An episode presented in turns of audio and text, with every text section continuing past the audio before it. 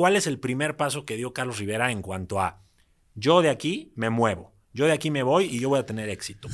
Mis papás, tal vez con todo lo que estaban viviendo, ni siquiera me habían puesto atención de que yo cantaba. La quien me descubre cantando es de repente en la, en la escuela, las monjas que me escuchan cantar y me ponen. Realmente recibes golpes a temprana edad. Sí. Y probablemente será que empezaste a buscar un refugio, un desahogo en todo esto que es cantar. Por eso cuando la academia es el primero que le llamo. Y estando allá, me formo en la fila, eh, me tocan cantar y me dicen gracias. Me quitan el sticker y me sacan el primer filtro. Mi papá me esperaba afuera y me dice, ¿qué pasó? Le digo, no me quedé. Después de esa le sigue Siempre estaré aquí, que es la que escribo cuando me despido de mi papá y de mis hermanos y de mi mamá cuando yo me vengo a la academia. Es una canción que también tardó 19 años en grabarse. Ahora que la retomé, pues obviamente tiene muchas emociones porque he hablado mucho de mi papá y mi papá falleció hace cinco meses. Lo veo tal cual como una, una historia de amor. Yo me, me enamoraron, me enamoré, fui feliz durante el noviazgo, pero luego ya el casamiento estuvo duro. Lo peor de todo es que al final era como, me tienes que dar las gracias porque hubo alguien que te quiso, si no nadie te hubiera querido. ¿no? Y es así, espérame, ¿no? Entonces cuando ya se acabó el amor, que fue ya, o sea, ya no hay manera, él fue quien me dijo, pues, ok, dice, sé que voy a quedar como el pendejo que liberó a Carlos Rivera de esta televisora. Muchas veces evitamos ser honestos con nosotros mismos y nos engañamos para creer lo que queremos creer, en lugar de enfrentar la verdad. Nos da miedo nuestra propia honestidad porque nos hace tomar decisiones difíciles, enfrentar emociones incómodas, salir de nuestra zona de confort y nos hace sentir juzgados. Nos mentimos a nosotros por creer que es lo más fácil, pero en realidad hace todo más difícil. Mentir nunca resulta bien, sobre todo cuando nos mentimos a nosotros. Ser sinceros con nosotros mismos es fundamental sobre todo cuando de alcanzar nuestros sueños y nuestras metas se trata. Cuando nos engañamos, creamos expectativas y metas que no son realmente nuestras, sino impuestas por otras personas. Tal vez son metas que nuestras familias quisieran para nosotros, o son requisitos que nuestra cultura o nuestra sociedad nos imponen, pero nos hacen sentir que somos infieles a nuestra verdadera esencia y a nuestra plenitud. Por eso, sincerarnos con nosotros mismos es la clave para poder filtrar lo que no es para nosotros y establecer nuestro propósito de vida al reconocer nuestras verdaderas pasiones y objetivos a alcanzar. Para ser sinceros con nosotros, es necesario dedicar tiempo a la introspección y a la reflexión. Podemos empezar a hacernos preguntas como ¿Cuáles son mis verdaderas metas? ¿Cuáles son mis verdaderas pasiones? ¿Qué objetivos quiero alcanzar en mi vida? ¿Y cuáles son mis fortalezas y debilidades? Al responder este tipo de preguntas, podemos tener una mayor claridad sobre nosotros y nuestros sueños. Y yo sé que todo puede sonar muy complicado, romántico o poco realista, pero no es así. Las personas que alcanzamos nuestros sueños pasamos por este tipo de procesos poco cómodos a corto plazo, pero que nos brindan plenitud a largo plazo. Prueba de ello es mi gran invitado de hoy, un ícono musical reconocido a nivel mundial, pero con un origen muy humilde.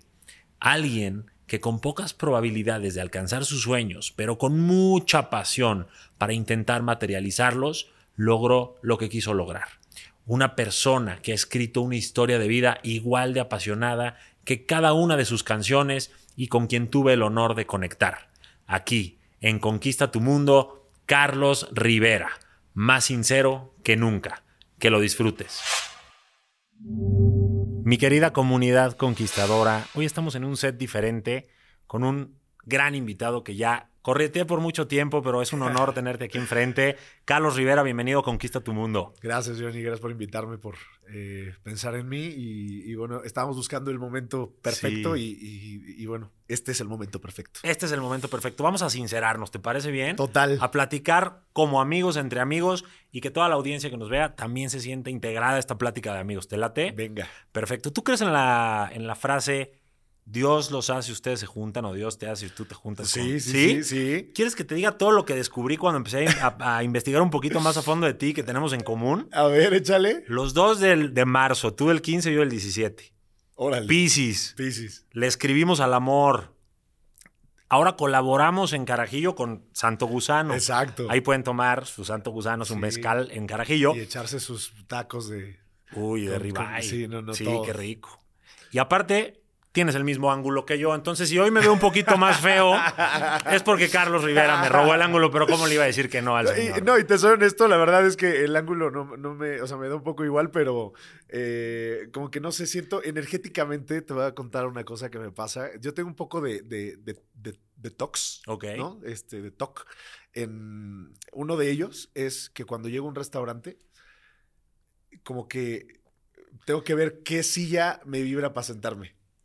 Te entiendo. ¿Te perfecto. igual? Te entiendo perfecto. Entonces- y me gusta tener a con quien voy a platicar de mi lado izquierdo, como que es mi lado que, que soy más flexible. Aquí como que- Eh, Exacto. Pero espero no verme tan raro. Ah, Tú bueno. seguramente te ves muy bien. Todas tus fans te- les va a encantar.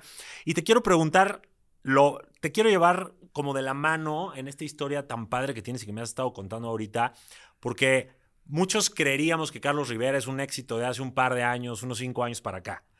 Y este éxito de la noche a la mañana lleva 18 o 20 años Sí. concretándose, construyéndose. 19 para ser exactos. O sea, 19. justo ese número en medio. 19 años hace eh, que comencé, al menos que comencé, digamos, ya eh, cuando la gente me, me, poder- me podría ubicar en el mapa de, de- de la industria, ¿no? De televisión o de la música. Pero realmente empecé un par de años antes en mi pueblo, cantando a los 15 años. Que eso te iba a preguntar, ese es un pueblo muy chiquito. O sea, Tlaxcala, pero aparte un municipio chiquito, ¿no? Sí, o sea, ni siquiera de la capital. O sea, ¿No? soy de, de Huamantla, que es un pueblo mágico, eh, que es una es, es ciudad eh, realmente, pero es una ciudad pequeña comparada con ciudades que tenemos en nuestro país. Sí. Es curioso porque siempre que llego a España y hablo de mi pueblo mágico y bueno, de cuántos habitantes es, ¿no? Y, y digo, bueno, tiene, eh, ya, ya perdí la cuenta de cuántos. Mis pero- primos. No, pero debe tener unos, tíos. unos 80 mil. O sea, ah, ok, no es tan chiquita. no, no, no. Y, y de repente ahí en España dicen, pues los pueblos de allá son literal de mil personas. Sí. Entonces es así de, ¿cómo? Entonces una ciudad grande, ¿no? Y bueno, comparada con las eh, ciudades gigantes que tenemos en el país, pues bueno, obviamente podemos hablar de que es pequeño, eh, obviamente pequeño en territorio y en habitantes, pero es un, tiene un corazón gigante. Un y aparte- corazón porque gigante. aparte soy orgullosamente de Huamantla, Tlaxcala, que Y sí siendo- existe. Sí existen. Yo, yo es la primera vez que lo escucho desde que hice como mi research para platicar contigo. Y la verdad, pues ahora vamos a tener que conocerlo. Pero, como un niño de 15 años, me dijiste, 15. de, de- de un entorno que a lo mejor no era muy este, ambicioso, tiene sueños tan grandes y logra brincar a ser un ícono a nivel mundial. O sea, ¿cuál es el primer paso que dio Carlos Rivera en cuanto a yo de aquí me muevo, yo de aquí me voy y yo voy a tener éxito? ¿Qué- ¿Cómo fue ese llamado? Desde que tengo memoria quise ser cantante, o sea, eso sí es algo que no te podría ni siquiera decir en qué momento fue que yo decidí.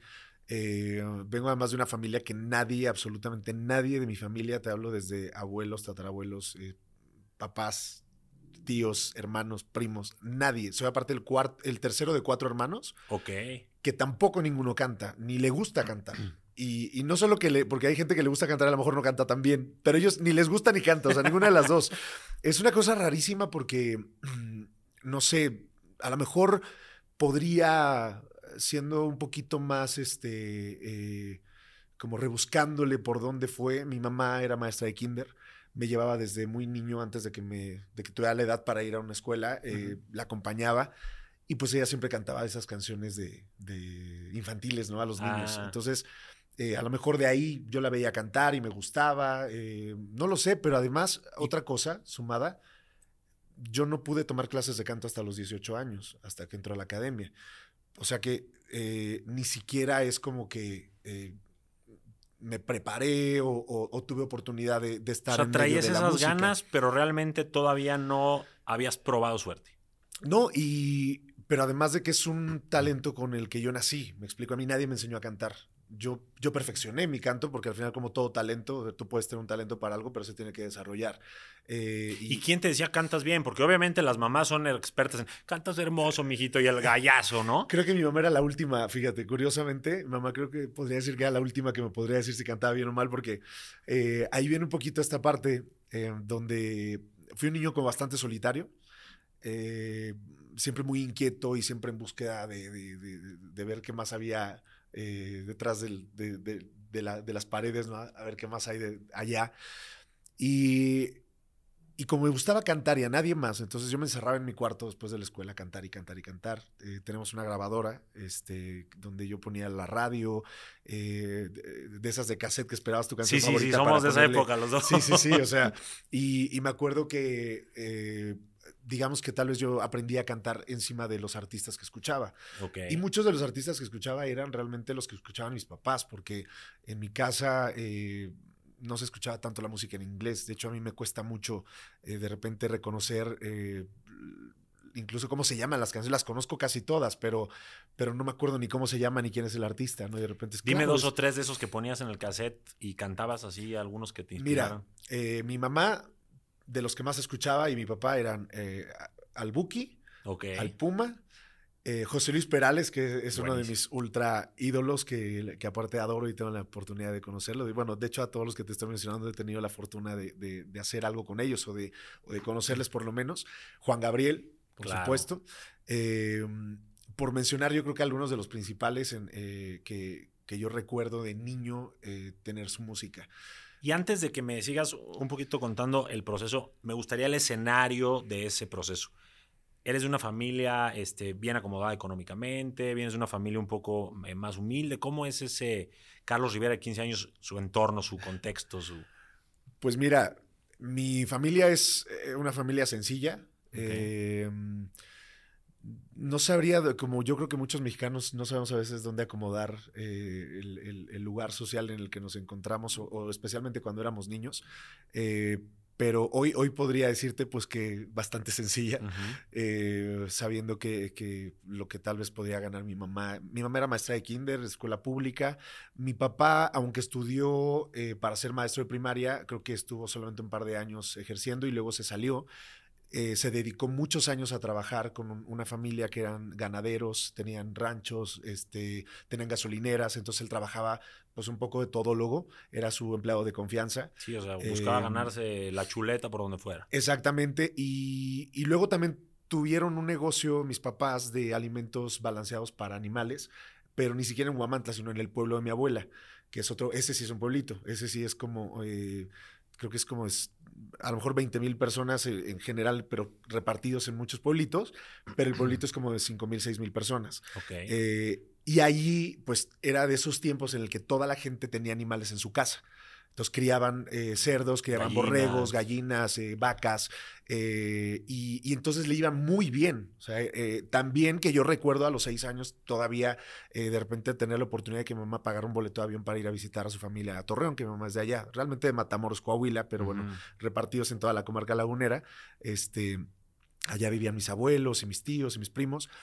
Pero yo me acuerdo a los seis años todavía haber ido hacia allá en un avión, ¿no? Luego eh, vino un poco una crisis eh, que, nunca me he puesto a pensar, pero probablemente sea la crisis del 94. Okay. Yo creo que sí, porque, porque es por esa época, es por esa época. Pero independientemente de eso, este...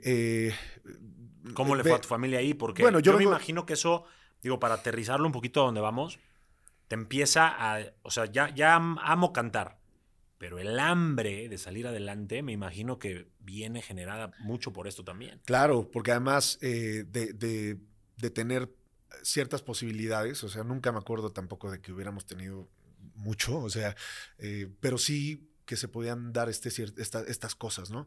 Eh, pero vino, de por sí mi, familia siempre fue un poquito complicada, o sea, la, relación de mis papás, de hecho, se divorcian cuando yo tengo 12 años, eh, después de muchos años de, ir y venir, afloje, afloje. Eh, y uno de esos grandes problemas es que, eh, digamos, este negocio empieza a ir mal.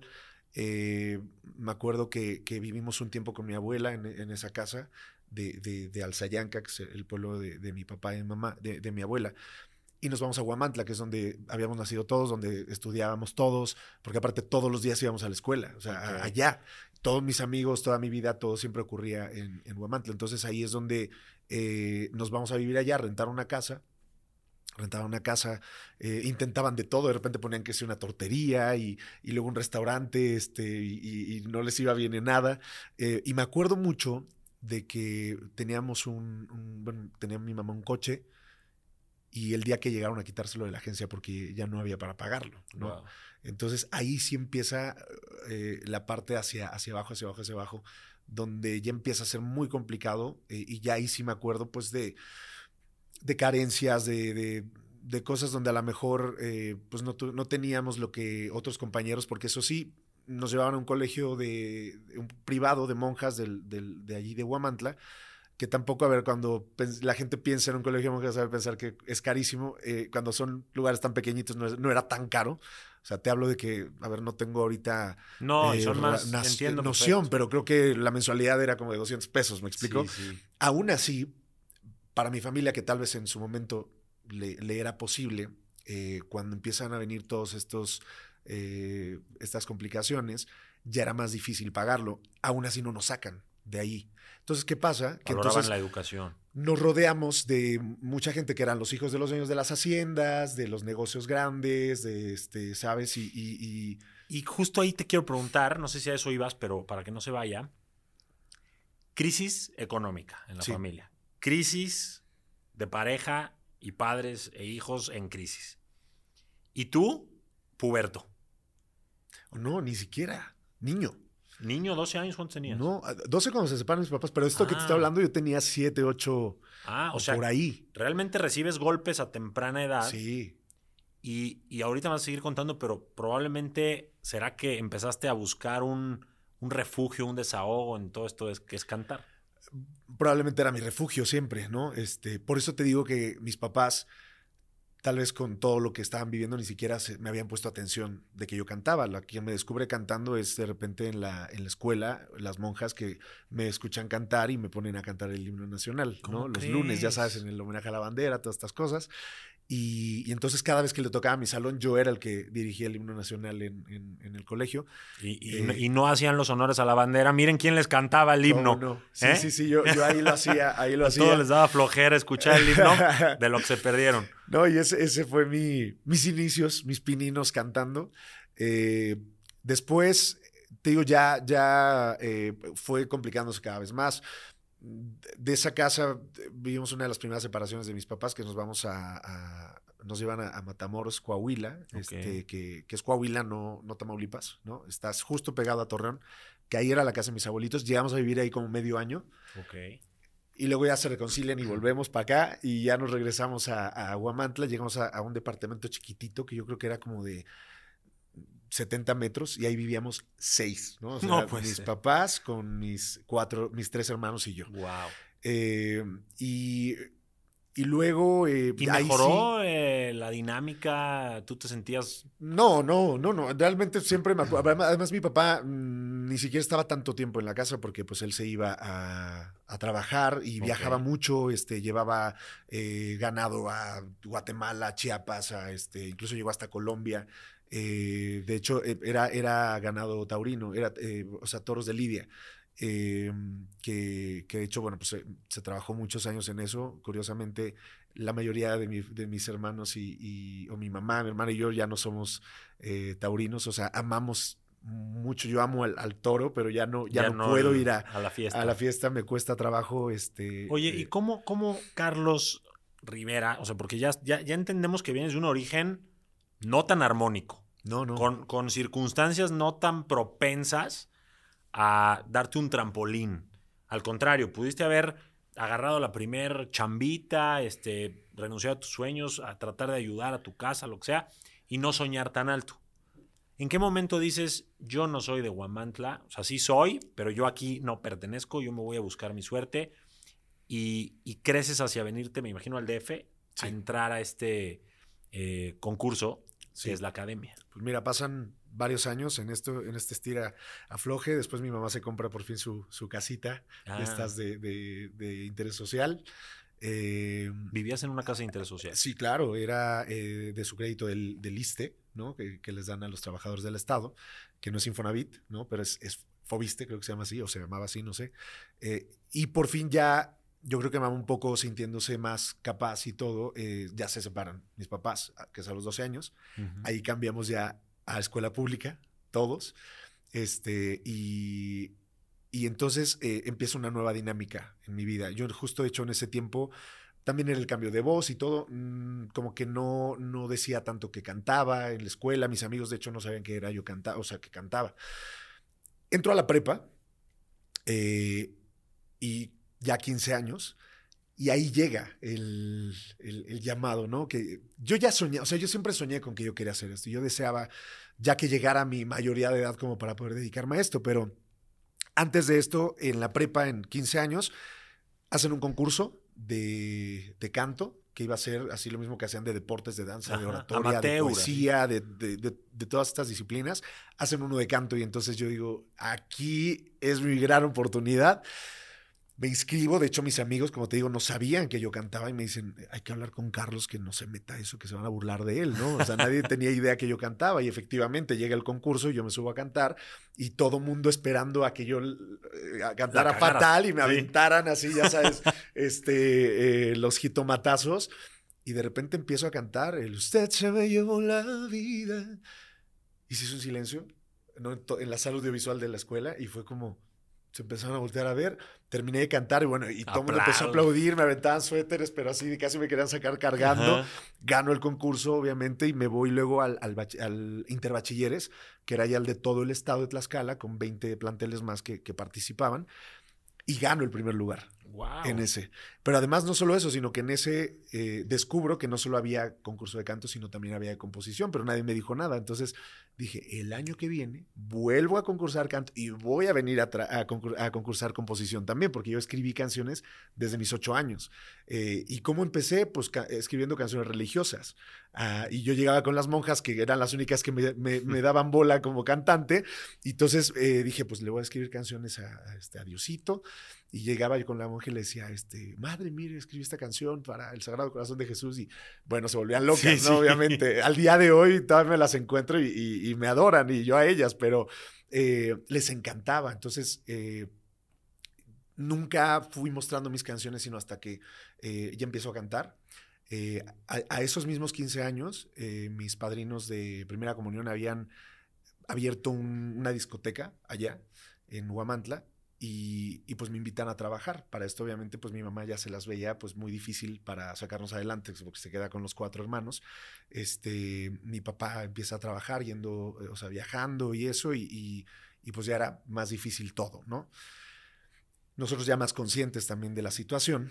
Eh, eh, entro a trabajar primero un poco ayudando en, como en la remodelación, este, junto con mis, mis, primos, que eran los hijos de mis padrinos, que pues todos nos poníamos a, hacer lo que fuera, ¿no? Pues hay que pintar, hay que pintar, hay que, o sea, todo. Sí, sí. Y luego ya cuando arranca el, el proyecto, súper, o sea, esto, a ver, era súper ilegal, pero con 15 años y mi hermano con 16, yo era el taquillero. En la discoteca. Sí, este, y mi hermano, que, siempre se vio más grande, que esa parte más, más así, más. Eh, medimos lo mismo, nada más que es más grandote.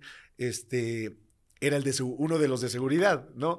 Y así empezamos a ayudar a mi mamá. Necesitabas ayudar a tu mamá, era importante. Sí. Tú sentías Esa, esa necesidad y más siendo. Eh, eh, ¿Eres el más chico? El tercero de cuatro. El tercero de cuatro. ¿Y, ¿Y tienes hermanos o hermanas? Mi hermana es la mayor, eh, que me lleva tres años. Luego está mi hermano, que es solo un año mayor que yo. Y el más pequeñito, que tiene, bueno, pequeñito, tiene 28, pero él, yo le llevo nueve años a él. Y él nace justo en, esa, en la etapa más difícil de, mi, de mis papás. Y tenía tres cuando. O sea, te entró ese sentido de responsabilidad. claro, con él, es mi mamá, la tengo que ayudar. Claro, y, además con mi hermano, con mi hermano también fue como, este, pues yo fui su, su figura. Este, Fuerte, paterna. Sí, claro. Eh, después Ahí trabajé como unos seis meses, yo creo. Este, y, y fue ahí al mismo tiempo que yo empiezo a cantar. Entonces, una. Todo esto que nos cuentes de cantar sin una sola clase de canto, ¿verdad? Sí, no, no, no. Esto no, no, no había ocurrido. O sea, te aventaste al ruedo sin saber torear. Sí, sí, pero. Eh, como me preguntabas, ¿quién te dijo que cantabas bien? Bueno, cuando yo empecé a ganar concursos dije, ah, pues parece que no lo hago tan mal, ¿no?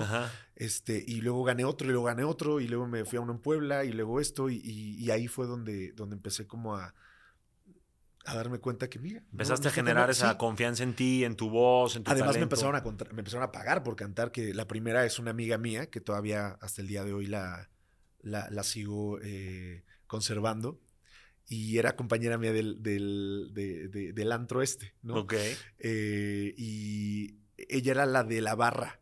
O sea, era la, la- la- la que cobraba en la barra. No me puedo imaginar a Carlos Rivera cobrando el boleto. Sí, pásele, sí, joven. sí, sí, sí, no, de a no, 200 el cover. No, oye, no, que yo no pago cover, te calles, me pagas. Sí, sí, sí, tal cual, tal cual. Y entonces ahí sí, ella me dice, oye, mi hermana se va a casar y, este, ¿por qué no vienes a cantar a la boda de mi hermana? Y yo es que nunca he cobrado. Pues, ¿cómo ves si te doy tanto? Y yo, ¿qué? Sí, hasta tú hubieras casi casi que pagado por esa oportunidad. Claro, sí, es que eh, me dio, me pagó 300 pesos por 15 canciones. Para mí, imagínate, no, eras ¿sabes, cuánto, ¿sabes cuánto ganábamos por toda la noche trabajando? A- veces nos daban 80 pesos, 100 pesos. O sea, era muy, muy marginado. y- Eh, y, y obviamente dije, oye, me van a pagar para hacer lo que más amo y me van a pagar lo de tres noches eh, por, por un ratito de ir a hacer lo que más me gusta hacer. Y bueno, obviamente me brillaron los ojos y este y, y- y fui, me preparé mis rolas. De hecho, en la que- grabadora esta que te cuento, eh, que de hecho mi mamá se la gana una rifa de esas del Día del Maestro, tenía el CD y Qué tenía el, el cassette. Y entonces había unos botones que, que si se los apretabas, le quitaba el audio de como de la voz a, Ajá, la, ajá. al- a la música. Sí, o sonaba como abajo. ya como abajo, ajá, sí, como, sí. En cori- como en coritos. Sí, en Era la tecnología de los Ajá, 85. Y entonces, pues ya le dabas rec y este, y, y yo hacía mis pistas así en, en cassette. Y entonces ya, pues ya llegaba, yo le ponía play y empezaba a cantar mis pistas. Y entonces cantaba lo que podía, lo que, porque no todas las canciones te permitían hacer eso. claro, Entonces, claro. las que se podían, y me acuerdo que pues canté de todo, de Arjona, de Benny, y este, de, de, de lo que se pudiera, ¿no? Este, y luego, luego ya empecé como a tener como un guitarrista que me acompañaba, y entonces ahí sí ya empezaba a hacer otro tipo de canciones, Te empezaste a profesionalizar. entre comillas. Yo siempre le digo a la gente, y tú eres el claro ejemplo de que no hay que empezar perfecto. Ah, no. La gente como que mata sus sueños por la perfección, porque dice, no, necesito empezar con mi grupo, con mi orquesta, cantando yo pro.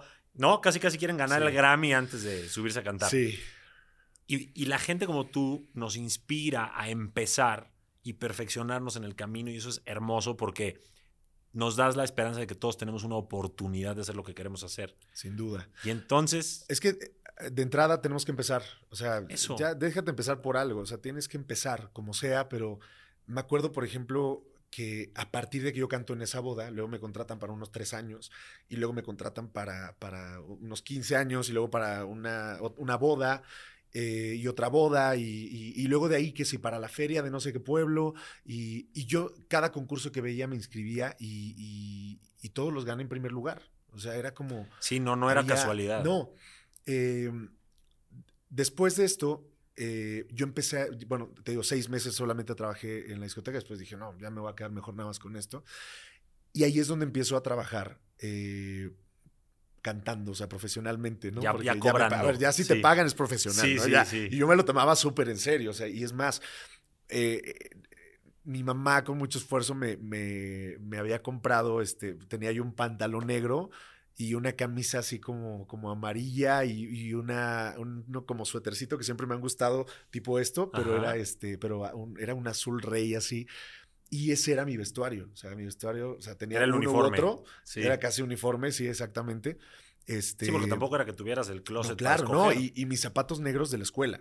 Wow. O sea, eh, nosotros venimos de una familia que el- eh, tenemos dos pares de zapatos que eran los tenis eh, para, para el deporte en la escuela y que te los ponías también luego para, el, para digamos, de la, la calle, que así le decíamos la ropa, la ropa de calle.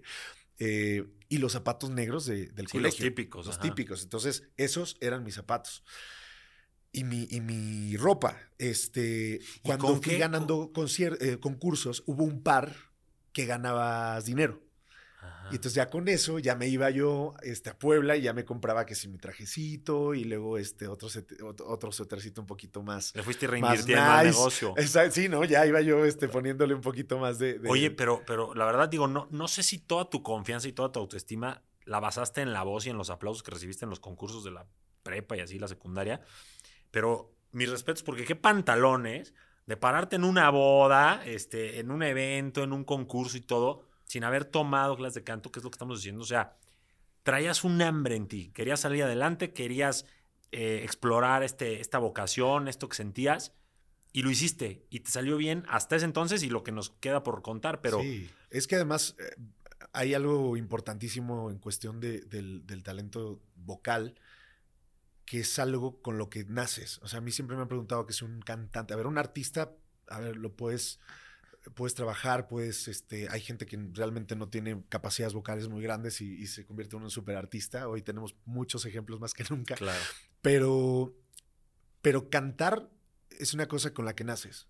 O sea, no, eh, no se aprende a cantar. O sea, aprendes a cantar mejor. Eso sí, aprendes a, a- a tener noción técnica de- de- del instrumento.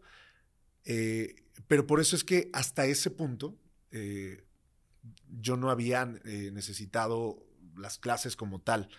Porque de entrada, bueno, no había para pagarla, ¿no? Y otro, ni siquiera yo recuerdo que hubiera maestros eh, de canto, o al menos En yo no conocía a nadie en, en Huamantla, porque te hablo de, de ahí, que era mi, re- mi región donde yo me movía, porque incluso Tlaxcala, que está a media hora de Huamantla, para mí era lejano, ¿sabes? Era, eh, o sea, sí, lo que fuera que fuera en Tlaxcala, para mí era Era otro inalcanzable. mundo. Y aparte en esa época no había redes sociales, No, no, no, no, no, no. había de que canto en mi TikTok a ver si me hago viral. Exacto, y Puebla todavía más lejos este, en, en cuanto al- a lo económico y en cuanto a todo. O sea, eh, Y, y- y, por ejemplo, algo que, que quiero llegar ahí es la academia. sí. ¿Cómo te enteras tú, estando en Guamantla, ya traes cierto back, ya gané dos, tres concursos, fui primer lugar, me está yendo bien, ya canté en bodas, tengo mi uniformito, todo? ¿Por ahí llega la academia? Eh, más o menos. Más o menos. No, no me quiero saltar todavía. No, no nos vamos a saltar. este, digamos que de los 15 a los 18 o 17, 18, porque ahí yo creo que viene mi verdadero entrenamiento y con lo que yo al día de hoy sigo funcionando como artista. Ah, real. es, eh, te vuelvo a repetir, a mí nadie, nadie me ayudó. O sea, yo me hice solo, ¿me Sí, explico? sí, sí. Eh, y cuando empiezo a ganar estos concursos, empiezo a trabajar, eh, yo quería más. Entonces de repente decía, voy a hacer un concierto en la Casa de la Cultura de Huamantla, ¿no?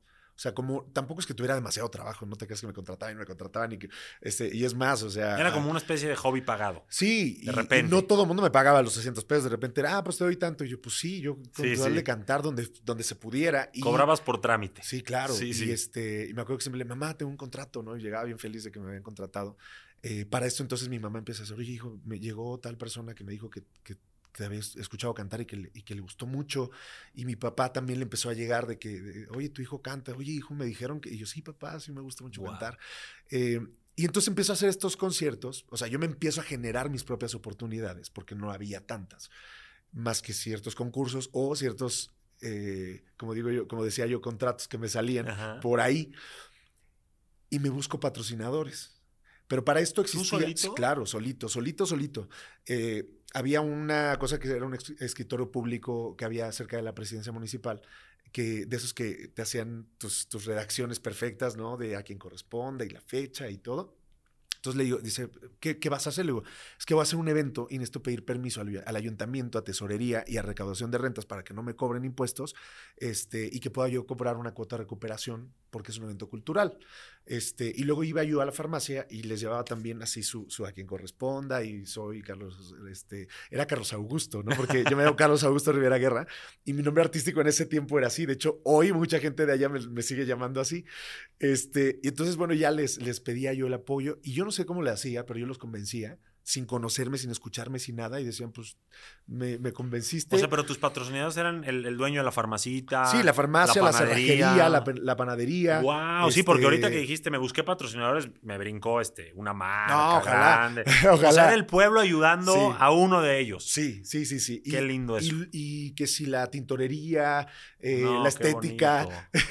o sea, fue, fue bien padre porque, eh, o sea, yo como que nunca me detuve, nunca esperé que nadie me ayudara. O sea, porque además yo entendía la situación, ¿me explico? O sea, yo, yo, yo entendía las circunstancias de mi mamá, por ejemplo, entendía y dije, yo no voy a estar ahorita molestando si mucho tiene para poder tener que salir a trabajar. Y no te decían, ya, Carlos, deja de estar buscando esos sueños Claro, sí, pendejos. sí, sí, sí. cantar, ponte a trabajar, necesitamos salir adelante y tus amigos ya no seas este tal o lo que sea.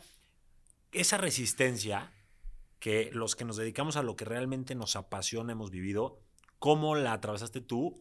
Porque pudiste haber sido, pudiste haberte rendido Y pudiste haber hecho caso y entonces te hubieras quedado ahí y nunca hubieras... Hay una frase que me gusta que es, no eres hasta que eres. Y la gente, hasta que ya te ve brillando, Sí. te dice, Ay, yo siempre te apoyé, yo Ah, siempre sí, creí en ti. Sí, sí, sí, Pero antes ni madres. Antes No. es, no, Carlos, este, ¿cómo crees? Ya deja de hacerte güey. ¿Cómo fue ese proceso tan- así como, cómo lo viviste? El mío fue un poco más porque no me gustaba la escuela, pero porque de por sí tengo un poco de déficit de atención y entonces en lo que no me interesa no, no logro captar. O sea, hay como unos cinco minutos en mi, en mi capacidad de atención de si no me gustó o si no me interesó lo que me estás diciendo, eh, yo desconecto y me voy a otro mundo, como buen Piscis, ¿no? O sea, Sí. Entonces Vivimos yo, en nuestra mente. Claro, entonces yo estaba en clase de cálculo diferencial y mi cabeza yo estaba en Viña del Mar. Te lo juro. Y en mi cabeza yo estaba soñando con, mi, con mi, mi autógrafo, cómo iba a ser y la portada de mi disco. Este, y que. eh, y que si mi lista de patrocinadores que iba a iba a ir a buscar, eh, las personas que iba a ir a pedir apoyo, este, eh, luego hacía dibujos, me encantaba dibujar, hacía, ¿sabes qué? Otra, otra de mis pasiones, por ejemplo, es la, la, la arquitectura y el arte y, y- y- y como el diseño, ¿no? Entonces yo empezaba a hacer lo que le iba a hacer a la casa de mi abuela. Dije, Estás donde están los lavaderos, los vamos a tirar y vamos a hacer unos arcos de piedra. Y entonces yo dibujaba los arcos. Entonces mi mejor amiga, este, que hoy es mi comadre, volteaba y yo, eh, la chaparra se llama. Bueno, no se llama así, se llama Edith. pero ya ni me acuerdo cómo ¿Qué se llama la con chaparra. esos papás que le pusieron la Eh, chaparra? no, no, no, la chaparra, que es mi comadre. Entonces volteaba yo, este, porque bauticé a su hija, ¿no? Por eso Ajá. es mi comadre. Entonces ya volteo, le digo, mira, y así le voy a hacer aquí y acá. Y nos regañaban los maestros de que yo me la pasaba, ¿sabes? E- ese fui yo en la escuela y mi mamá cada rato la mandaban a traer. Ajá. Entonces mi mamá nunca, es más, mi mamá jamás nos obligó a trabajar, al contrario, o sea, ella era un alivio si nosotros le ayudábamos, pero jamás nos puso a trabajar, ni mucho menos, al contrario, ella, o sea, se, se partió en mil para poder trabajar y vendía, o sea, aparte de ser maestra, vendía medias y vendía este, cosméticos y vendía todo lo que podía. Y nosotros por eso es que buscábamos ayudarla. Mi hermano, por ejemplo, que él estudió veterinaria. Sin pedírselos, los inspiró con su ejemplo. Claro, sí. Y, y- y mi hermano, él se iba con mi tío que tenía cerdos, que además es el que se queda con, con el negocio de los alimentos este, eh, allá en el pueblo. Entonces los domingos se iba a cargar costales de alimento para ir a repartir a los pueblitos de alrededor. Eh, mi hermana igual, o sea, mi hermana buscaba dónde, dónde trabajar y qué hacer y vendía también, empezaba que si vendía zapatos, que si vendía colchas y vendía lo que se pudiera. Eh, luego yo en la prepa vendía este eh, vendía pulparindos y vendía cositas así como para, para ir ayudando. Eh, alguna vez en una- un- mi primer emprendimiento, eh, que, que nunca lo he contado en, en ninguna entrevista, Tenemos la primicia. Sí, pero de verdad, porque al final estamos hablando de, de- de emprendimientos también y de Claro, gente que se claro. inspire a cosas que pueden ser. Eh, y hago un videoclub. Le compro un lote de películas a, a una amiga que tenía, tenía un videoclub. Ok. Y entonces me vende como 20 películas. Este, y yo, ah, pues sí, me alcanza, ¿no? Y yo te las compro. Voy a poner un videoclub en el pueblo de mi abuela, ¿no? Entonces me renté un localito, me mandé a hacer yo que dicen eh, los, este, los anaqueles. eh, Ah, o pero sea, aparte era todo como, como, como un minicine. un- pero, pero era un videoclub, o sea, de renta. O sea, Ah, un ok, blockbuster. Ok, ok, ok, ok. Campus, mi pueblo. Ajá. O sea, y era- Región Tlaxcala, no sé exacto, sí, sucursal. eh, y se llamaba, era, estaba en el, en el, en el pueblo, eh, vuelvo a repetir, no en Huamantla, sino en Alzayán, que el de mi abuela, que- y entonces era como un, eh, donde están los portales, entonces se llamaba Los Arcos o los Ajá. portales, y, y yo pinté el logo así como si fueran unos portales, como, unas, como si fueran unas flores y bugambilias, este, eh, mandé a hacer estos, eh, como te digo, estos especie de arcos de madera donde, donde ponía yo las películas. Eh, luego, este, mi hermana me dijo, ah, pues yo compro los dulces, ella ya estudiaba en Puebla. Entonces traía los dulces del Sams, ¿no? De esos, este, eh, como a granel.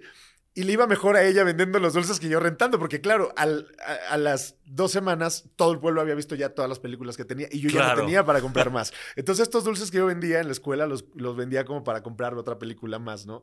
Y me acuerdo mucho porque mi amiga, este, eh, la chaparra, llegamos a, a- un día le digo, acompáñame a Tlaxcala que voy a ir a comprar una película a, este, a, a Gigante, ¿no? En ese tiempo, este, que ahí vendían.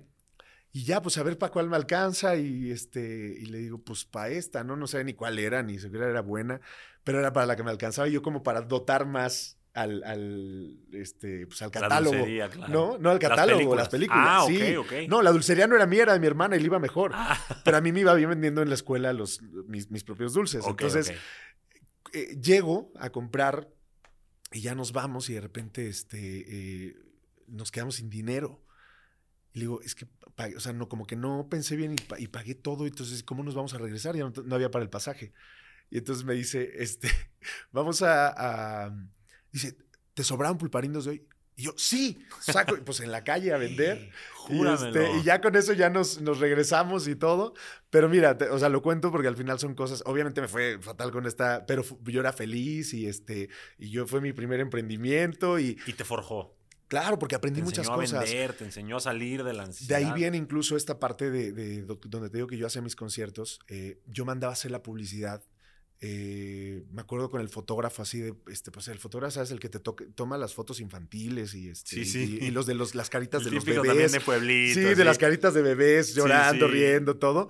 Entonces le digo, este, necesito unas fotos de estudio, ¿no? Este, un portafolio casi, casi. Ajá. Entonces le digo, eh, y el señor así como, ¿qué, ¿de qué me hablas? No le digo, mira, pon la cámara ahí, a ver, préndeme esta luz, ¿me puedes poner un espejo porque quiero ver cómo está la iluminación? estabas muy conectado a tu lado artístico. Por supuesto, pero además en ese tiempo las cámaras no tenían, no tenían No, pantallita. no, Y era de revelarlas quién sabe Sí. cuándo, ¿no? Parece que estaba hablando del pasado de, de hace mil años, pero no, estamos hablando de hace 20 años. Bueno, Sí. ya 20 ya suenan un poco así. Pero, bueno, ya, ya me tomaba las fotos y entonces ya tenía yo mis fotos. Este, eh, un, amigo mío que también es, es un gran amigo hasta hoy, Joaquín, se dedicaba al diseño, era el que hacía los, los pósters del, de, de otra de las discotecas que había allá, bueno, del antro. Este, y entonces eh, eh, hacía como cosas muy cool. Y me acuerdo que un día me escuchó cantar y me dijo así, este, dice, Carlos, es que cantas bien cabrón y no sé qué, y así. Y dice, si yo puedo ayudarte algún día, le digo, pues es que fíjate que sí me puedes ayudar porque voy a hacer mi concierto y quiero hacer una publicidad bonita, porque yo no quería hacer la de la serigrafía típica, ¿no? De, Claro. de, de un color con un con papel este eh, negro, ¿no? O, o- o amarillo, o de estos. Querías que se viera como No, tú cool. soñabas. Sí, que ya era bonito. varias tintas y, Ajá, ajá. y todo esto. Entonces él, él me acuerdo que me, me- me- no me cobró su trabajo, solo me cobraba como la, el, el, pues, la, la hechura.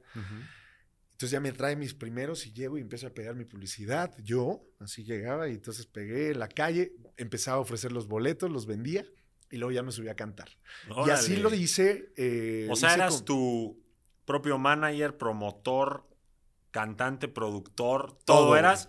todo mar- mar- marketing, marketing, todo. dulcero, dulcer, todo. todo eras. Y ya eh, en una de esas que voy a, a una entrevista a la radio de, de mi pueblo, este, le, le dije que, que, bueno, me pedí una entrevista, oye, me pueden echar la mano, este, fíjense que soy cantante y quiero ver si me pueden entrevistar en el, en el programa eh, que era del dueño, ¿no? Que se llamaba Encuentro de don Raúl Romero, que en paz descanse, y me acuerdo que pido esa entrevista y me ayudan Ujú. te digo que tenía un poder de convencimiento. ¿no? Entonces llego a la, a, la, a la radio, hago mi entrevista para invitar a mi concierto y cuando salgo me llama la esposa de don Raúl, la señora Irma, y este, de, de Radio Huamantla, y me dice, eh, Carlos, ¿puedes pasar a mi oficina? Y yo, sí.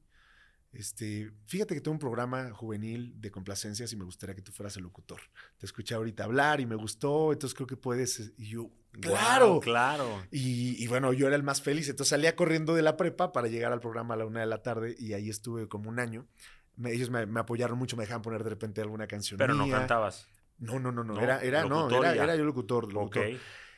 Pero luego cuando. Y ahí es cuando llega la academia. O sea, la academia. Gracias a esa estación de radio. eh, no, no, no. No, la academia aparece en la televisión en el 2002, creo. Ajá. 2002 yo tendría como 16 años. Tenías que tener 18 para entrar a la academia, ¿no? En ese tiempo. Y, y pues yo quería estar, pero pues no tenía la edad. Entonces vi la primera y, y- y yo decía, yo un día tengo que estar. O sea, se volvió como mi súper objetivo. Ok. Ahí es donde yo voy a estar. O sea, ahí es donde quiero... eh, El eh, concurso puedo- de concursos. El concurso de concursos. Sí, ya gané, gané tres veces el de la escuela. Claro, ya Entonces ya- querías Big Leagues. Sí, y gano el de. Luego ganó este de composición también. O sea, sí Wow. lo gané también en primer O sea, lugar. estabas con toda la No, ya- ya confianza empezaba- para entrarle. Sí, yo ya empezaba como. Dije, es que ya gané dos, tres veces aquí, ya gané aquí, ya. Ahora, y mis alas, pues siempre fueron muy grandes, ¿no? Entonces ahí es donde yo empecé a, a- a verme reflejado en, en todo lo, lo- lo que por lo menos en la televisión te, te ponía, ¿no? Y sí pensaba incluso en, en, hacer telenovelas. O sea, yo quería como dedicarme a la, industria del entretenimiento. Que además era la época en la que nosotros crecimos. Ahora están los influencers, los TikTokers, pero para nosotros los actores y cantantes eran los top de famosos, ¿no? Exacto. Y, y, la manera de llegar más rápida, entre comillas, pues era esa, porque yo no tenía contactos de nada, mis papás no dedicándose a la música menos. Eh, y a los 17 años voy al casting de la tercera generación. Se pasó la primera, la segunda. En la tercera se anuncia y dije, puta, tengo 17 todavía, pero yo voy a ir. Llego, me formo horas. Ese era, en ese tiempo iban miles y miles y miles. O sea, solo en Ciudad de México, hasta donde yo sé, habían ido 30 mil a, hacer la audición. Ok. Eh, yo me formo como por las 6 de la mañana, paso como a las 5 de la tarde. Eh, ya, y, empiezan a, revisar el, tu, credencial de lector. Pues yo lo tenía y saco la de la prepa, ¿no? Y yo así, casi, casi así, como que de que no la vieran tanto, pero ya no, como que la vieron y distraídos yo me paso. Júralo. Entro, hago mi audición, paso, paso, paso, me, me mandan llamar para otro día, llego a la final. Eh, y en la final eh, éramos 40 finalistas y luego iban a pasar 10 para quedar en los finalistas ya nacionales. Y ahí me cachan que tengo 17 años, porque nunca mentí. O sea... Solo no dijiste. Solo no dije. Exacto. Hasta que me preguntaron. Ajá. A ver, a ver, ¿cómo que tienes 17 años? Yo, sí. ¿Y qué no sabes que es para 18? Ya, ya, ya en reality, ¿no? Y yo, pues sí, pero ustedes me dejaron pasar. Sí, claro, yo sí. De hecho, me pude, me pude haber quedado desde la entrada que no pasara, pero ya estoy en la final y dicen que el que no arriesga no gana y yo estoy aquí arriesgándolo todo y no sé qué. Eh, les caí como mucho en gracia y eso, bueno, cantan. Y yo empecé a cantar y todo. Eh, el caso que por ser un reality era muy difícil en ese tiempo, no, no se usaba tanto poder meter menores de edad. Entonces no se, no se echaron el pues la, bronca y, me, y ya no paso. O sea, yo, ya me quedo solo ahí, pero yo regreso a mi, a mi pueblo feliz. O sea, yo iba en el autobús de regreso a Huamantla emocionadísimo porque decían, o sea, huevo, soy de los 40 mejores de, de, 30 mil, o sea, eso ya es mucho, o sea, era un triunfo para mí, o sea, en lugar de, cuando de hecho contó esta historia, de repente me dice, y te fuiste súper triste, yo, claro que no, me fui feliz, o sea, eh, y, lo presumía, o sea, ¿sabes? Llegaba y decía, es que quedé entre los 30, entre los 40 mejores de 30 mil, ¿no? La siguiente, seguro, entro, ¿no? Eh, todo con esa ilusión e ingenuidad que te da. Preciosa, de atreverte. Preciosa porque ahí uno no tiene uno no se limita. Yo creo que yo por eso me atrevía a tantas cosas, porque no tenía miedos, porque no tenía... Em, sí, o sea, cuando uno no tiene nada que perder, uno se atreve a todo. Bien dicen, ¿no? Hazlo con todo y miedo. Que tus sueños sean más grandes que tus miedos, porque todo lo que tú sueñas está atrás de tus miedos. El miedo es como un filtro para ver si le entras o no le entras. si le entras, te ayudamos. No le entras, ahí te quedas. Total. Entonces, creo que es un gran consejo que está dando Carlos hoy porque todos tenemos miedos. La diferencia entre la gente exitosa y la que no vive con éxito es qué hacen una vez que se les presentan sus miedos. ¿Siguen adelante o se paralizan, cierto? Sí, no, no. Y para mí además fue como, ok, o sea, viene un, un tiempo más que tengo que esperar para después tener otra oportunidad. Pero yo ya me había calado otra vez, ¿no? Otra vez me había habían reconocido de alguna manera lo que yo hacía. Y traías la meta fija, el enfoque. Sí, a ver, te digo, pude haber sido rechazado de la primera, no sé. Trae yo un poquito más de, de ok, ok, ok, vamos subiendo, vamos eh, creciendo y, vamos logrando cosas. Pasan los meses, eh, llega, eh, casi ya yo cumplía los 18 años y, y, esa academia no comenzó. O sea, algo pasó que el programa no, no, no comenzó nunca y de repente anuncian eh, casting de la tercera generación de la academia. yo, ¿cómo que casting si yo fui al casting de la tercera generación de la academia? Ah. Eh, ahí entran muchas cosas de la fe. No quiero alargarme demasiado, pero eh, yo empecé a desear con todas mis fuerzas cuando vi ese anuncio poder hacer algo para entrar. Es más, desde antes, o sea, porque más bien viene desde antes. Cuando yo dije, es que no he empezado. O sea, algo va a pasar que, que si, más bien empezaron a anunciar que iba a empezar la academia antes de que se repetía el casting. O sea, decían, la Academia de Tercera Generación, y era diciembre, me acuerdo. Entonces empecé a, desear con todas mis fuerzas el poder entrar a ese programa. y empecé a pedirle a Dios que por favor me ayudara de alguna manera. ¿no? Entonces, Wow. eh, sí me acuerdo de, y, y por eso hablo porque el poder de la fe es muy grande. Más allá de yo soy creyente y soy católico, eh, y cuando cuento esta anécdota no, no lo hago por, pues, al final la- cada persona puede creer en lo que quiera, eh, pero esa es la importancia de la fe, en lo que tú quieras creer o, o- o- o en, o en lo que tú deseas y en lo que tú crees fervientemente, ¿no? Y lo mismo puede ser, yo creo que este vaso me trae suerte, ¿me explico? Y si tú le pones fe, hay cosas mágicas que ocurren, ¿me? Claro. ¿Fe y esfuerzo también? Obvio. Ok. No, obvio, obvio. Que porque, quede a ver, claro, ¿eh, gente? Sí, no, no, no, no. Sí. Aquí es donde viene, ¿no? Yo le atribuyo mi milagro, este, que un día pues voy a una iglesia y me acuerdo que estaba San Judita hasta de hoy, entonces yo le digo así, por favor, te pido que quiero que, que, que, eh, algo pase para que entre yo a la academia y de repente, literalmente, esa misma semana anuncian el casting.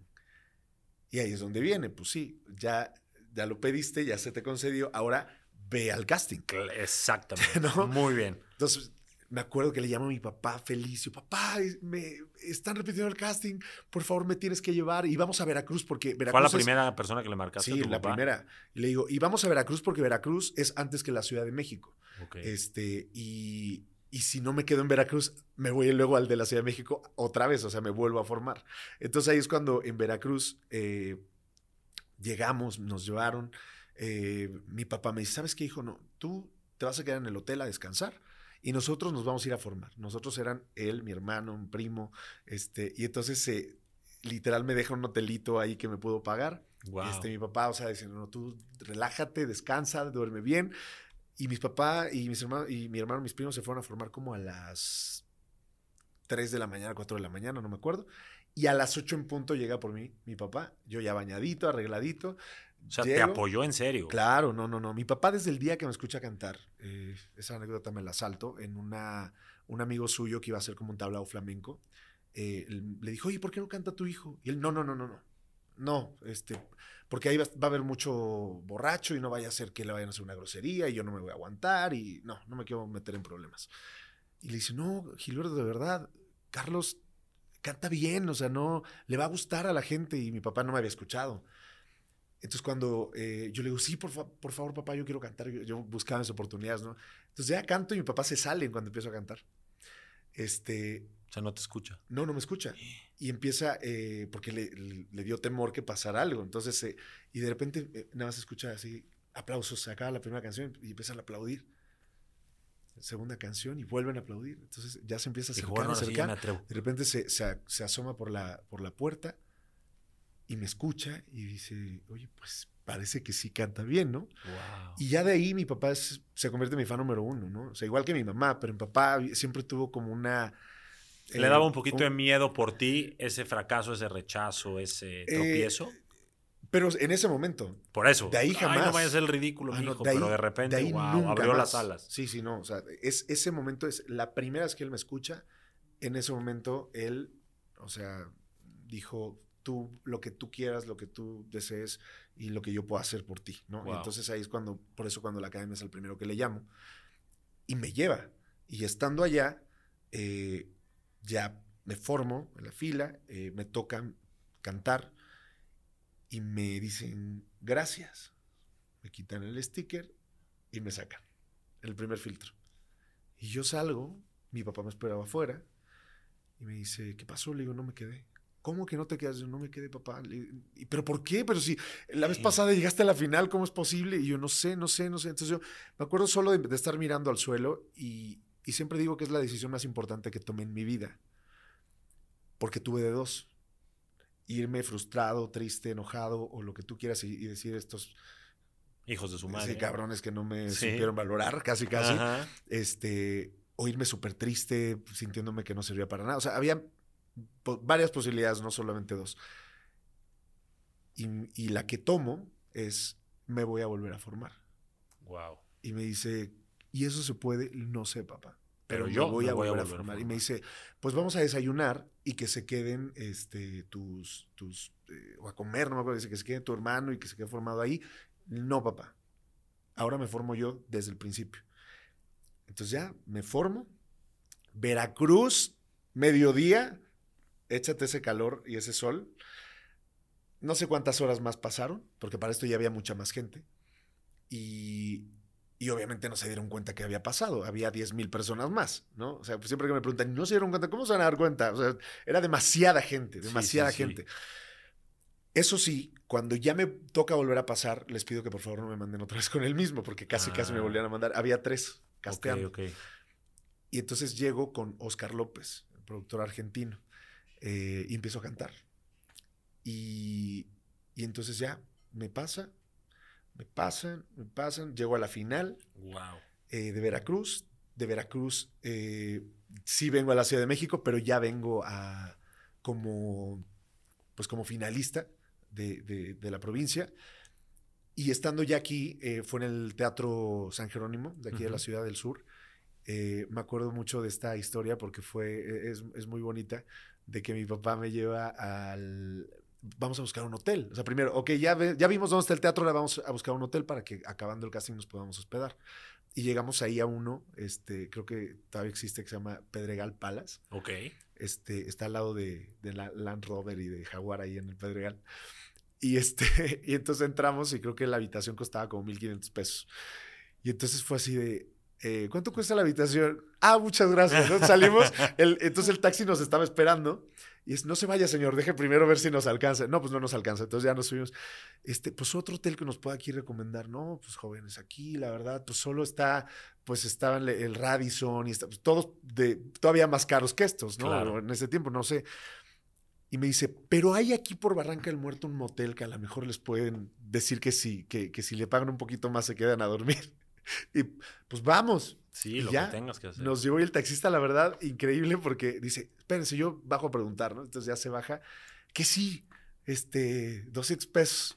Y sí, sí se pueden quedar toda la noche. bueno. Entonces ya llegamos, yo me- ya me arreglo, me preparo para irme al casting, mi papá me va y me deja ahí.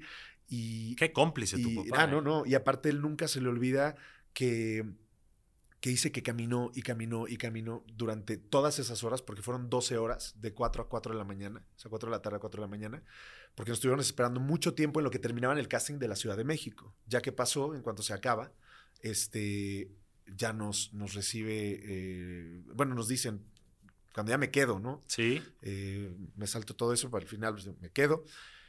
Y ya le avisan que, que puede entrar. Entonces entra y pues, imagínate, Wow. la alegría fue No, gigantesca y, y de hecho él firmó eh, avalando mi firma porque yo tenía 17 años todavía. Me faltaba un mes para los 18. Eh, y ahí es cuando me voy a, a- a- Nos regresamos, fuimos, nunca se me olvidan todos esos momentos siguientes, ¿no? Ya nada más llegamos al hotel a dormir un ratito, no- nos bañamos y nos fuimos a la basílica a dar gracias a, a la Virgen de Guadalupe. Volvíamos a Huamantla eh, y empieza ahí el, oye, pues hay que comprar un montón de cosas y la verdad es que nosotros no, no teníamos mucho dinero. Pero ahí ya habías ganado. No, ahí Ah. yo me quedé. Ahí yo fui elegido, seleccionado Ah, para ser ah, ah. parte del programa. Ok. Entonces ya me regreso y entonces esperando las llamadas para que me dijeran, oye, ahí viene este, eh, ya tienes que venir tal día. Y no pasaron demasiados días cuando ya me dicen, bueno, pues ahí te va lo que se necesita. Y entonces lo que se, se necesitaba eran cinco pares de zapatos, cinco eh, cambios de ropa casual, cinco deportiva y, y nosotros así de, ¿de dónde vamos a sacar esto? Yo con mi par de tenis y mi par de zapatos negros. Wow. ¿no? Y, y tal vez un, un par más que ya me había comprado por los concursos que había Sí, ganado. sí, sí. Este, y fue, ¿y ahora qué hacemos? No, pues mi papá sí juntó de lo que pudo, este, de repente algunas otras personas que nos ayudaron, eh, y hay otra anécdota muy bonita de mi hermana que llegó a Puebla, a, a donde ella estudiaba, y le digo, es que tengo que comprar todo esto, y ya no me alcanza, me falta todavía esto y esto, y me dice, vamos a, a mi apartamento, y me, y me da lo de su renta de ese mes. No. Y, y ahí y le digo, ¿pero qué, Qué vas a hacer? Dice, pues yo nunca le he quedado mal a la, a la casera. Dice, igual luego a ver qué hago. Y con eso yo puedo comprar más cosas, ¿no? Este, y ahora sí, entro a la academia eh, y pues para no hacer el cuento largo, gano. Ganas. Eres el claro ejemplo, Carlos, de que no existe la buena o mala suerte, que uno se construye su propia suerte. Tuviste mucho apoyo de tu papá, de tu mamá, de tus hermanos, por lo que escucho, pero tú fuiste esa punta de lanza y es un consejo que tenemos que dar hoy. Construyan su propia suerte y apoyen a sus seres queridos Sí. a labrar su camino. ¿Estás de acuerdo con eso? Sí, claro. Yo tengo un poquito la presión del equipo de que ya estamos en contra de tiempo, salvo que Sí, podamos. No, no, tú sí, porque Este, me falta mucho por contar. Sí, y No, yo no también creo que nos estamos sincerando en No, serio no, tú No bien. te preocupes, apenas vamos ah, a la bueno, mitad. entonces lo siento, producción, pero aquí el señor ya Sí, ordenó. no, no, no, obviamente. Ya sé que se quieren No, ir a echar su viernesito, Exacto. pero nosotros No. estamos a gusto echando mezcalito. Apenas vamos a empezar. Gracias por eso. Por- no, por favor, es que aparte. no, es la- que la yo estoy es que- delicioso platicando No, y yo. y me andan presionando. No te preocupes. no Jálale orejas. No, no, ya ah, entonces a gusto. Ah, ya. Estaba muy presionado. No, déjenos, no, no, no, de verdad. Bueno. No, y, y además a mí me hace muy feliz contar eh, muchas de estas cosas porque luego viene otra parte más complicada, ¿no? Porque a- hasta ahorita, a pesar de que hay muchas partes difíciles de, de- de- de esta historia, eh, cuando ya ganó la academia pareciera que entonces ya, A eso iba yo. es, es el, y vivieron felices para No, siempre. a y eso iba yo. No. Yo, a ver, yo, tú me dices si me brinco mucho, pero más o menos por ahí quiero poner una referencia para la gente que nos escucha. Yo tengo un amigo que se llama Miguel Trujillo. ¿Te suena? Sí, claro. ¿Quién es Miguel Trujillo? Dile a la gente. Bueno, Es, o fue más bien, presidente de Sony Music, ¿no? sí. O sea, el mero años. mero de Sony Music. Sí, La disquera que... que es mi que disquera estás- desde hace 18 años. Bueno, él me platicó así también, echando un mezcalito, un santo gusano en el carajillo, que tu historia, cuando vas a- al Rey León, es muy parecida a la de la academia, que no tenías ni para el boleto de avión. ¿Qué tan de cierto hay en eso? Hay, hay, hay bastante de cierto. Para el casting, no sé, ni Eh, siquiera para... Mira, eh, hay, hay un, un compás de tiempo muy largo, que son siete años, ¿no? Y que de hecho hay mucha gente que, que, que se le olvida y dice, no, es que Carlos estuvo en la academia y luego eso fue el Rey León y luego ya triunfó. Ajá. Como tú decías, No, hubo recortan mucho- todos los años. Exacto. Y además hubo mucho malinchismo aquí. Ah, ¿no? sí, no, A ver, no, no, Cuéntanos, mira. yo aquí estoy a gusto, y pues ya con tiempo ya. No, hay, hay una parte porque además sabes que, y hablando, digo, porque ahorita que justo estamos lanzando el disco, hay una, hay canciones que, que son de esas épocas, ¿no? Y la primera que, que me gustaría compartirle a la gente, porque hablamos de, de la parte de mi mamá, eh, y que a lo mejor otras personas dirán, ay, qué mala que no lo apoyó, que no iba con él, o que lo que sea, porque no es que no me apoyara. eh, mi mamá quería que yo estudiara porque ella no quería que me fuera mal la vida. Y al contrario, o sea, porque era la más amorosa del mundo conmigo, y, y- cuando ella me, me empieza a ver que yo empiezo a conquistar a mucha gente de- del pueblo y en, la- donde yo iba y cantaba, ella empezó a, a tener un poquito de miedo, decir, híjole, es que sí lo va a hacer y sí se va a ir y, y cómo le va a hacer si no tenemos dinero. Entonces, eh, justo en ese tiempo, tenía 16 años, era el 10 de mayo, yo no tenía para regalarle nada. Entonces se me ocurre escribirle una canción y regalársela en el festival de la escuela. Wow. Y esa canción es Eres tu mamá, que está en este álbum. Es la canción número 10.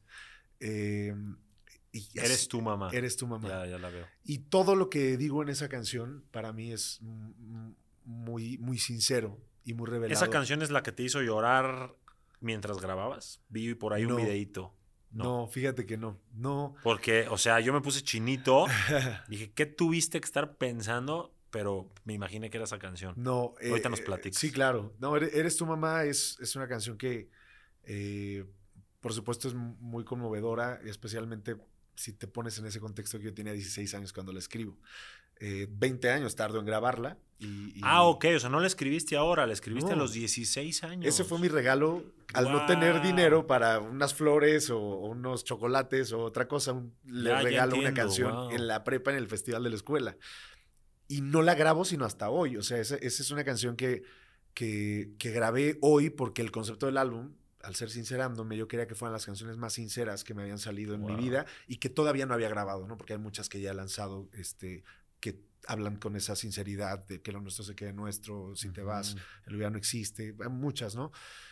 Pero eh, en este álbum sentí necesario el ahora sí ir por esa canción y por fin darle, darle su lugar en un álbum.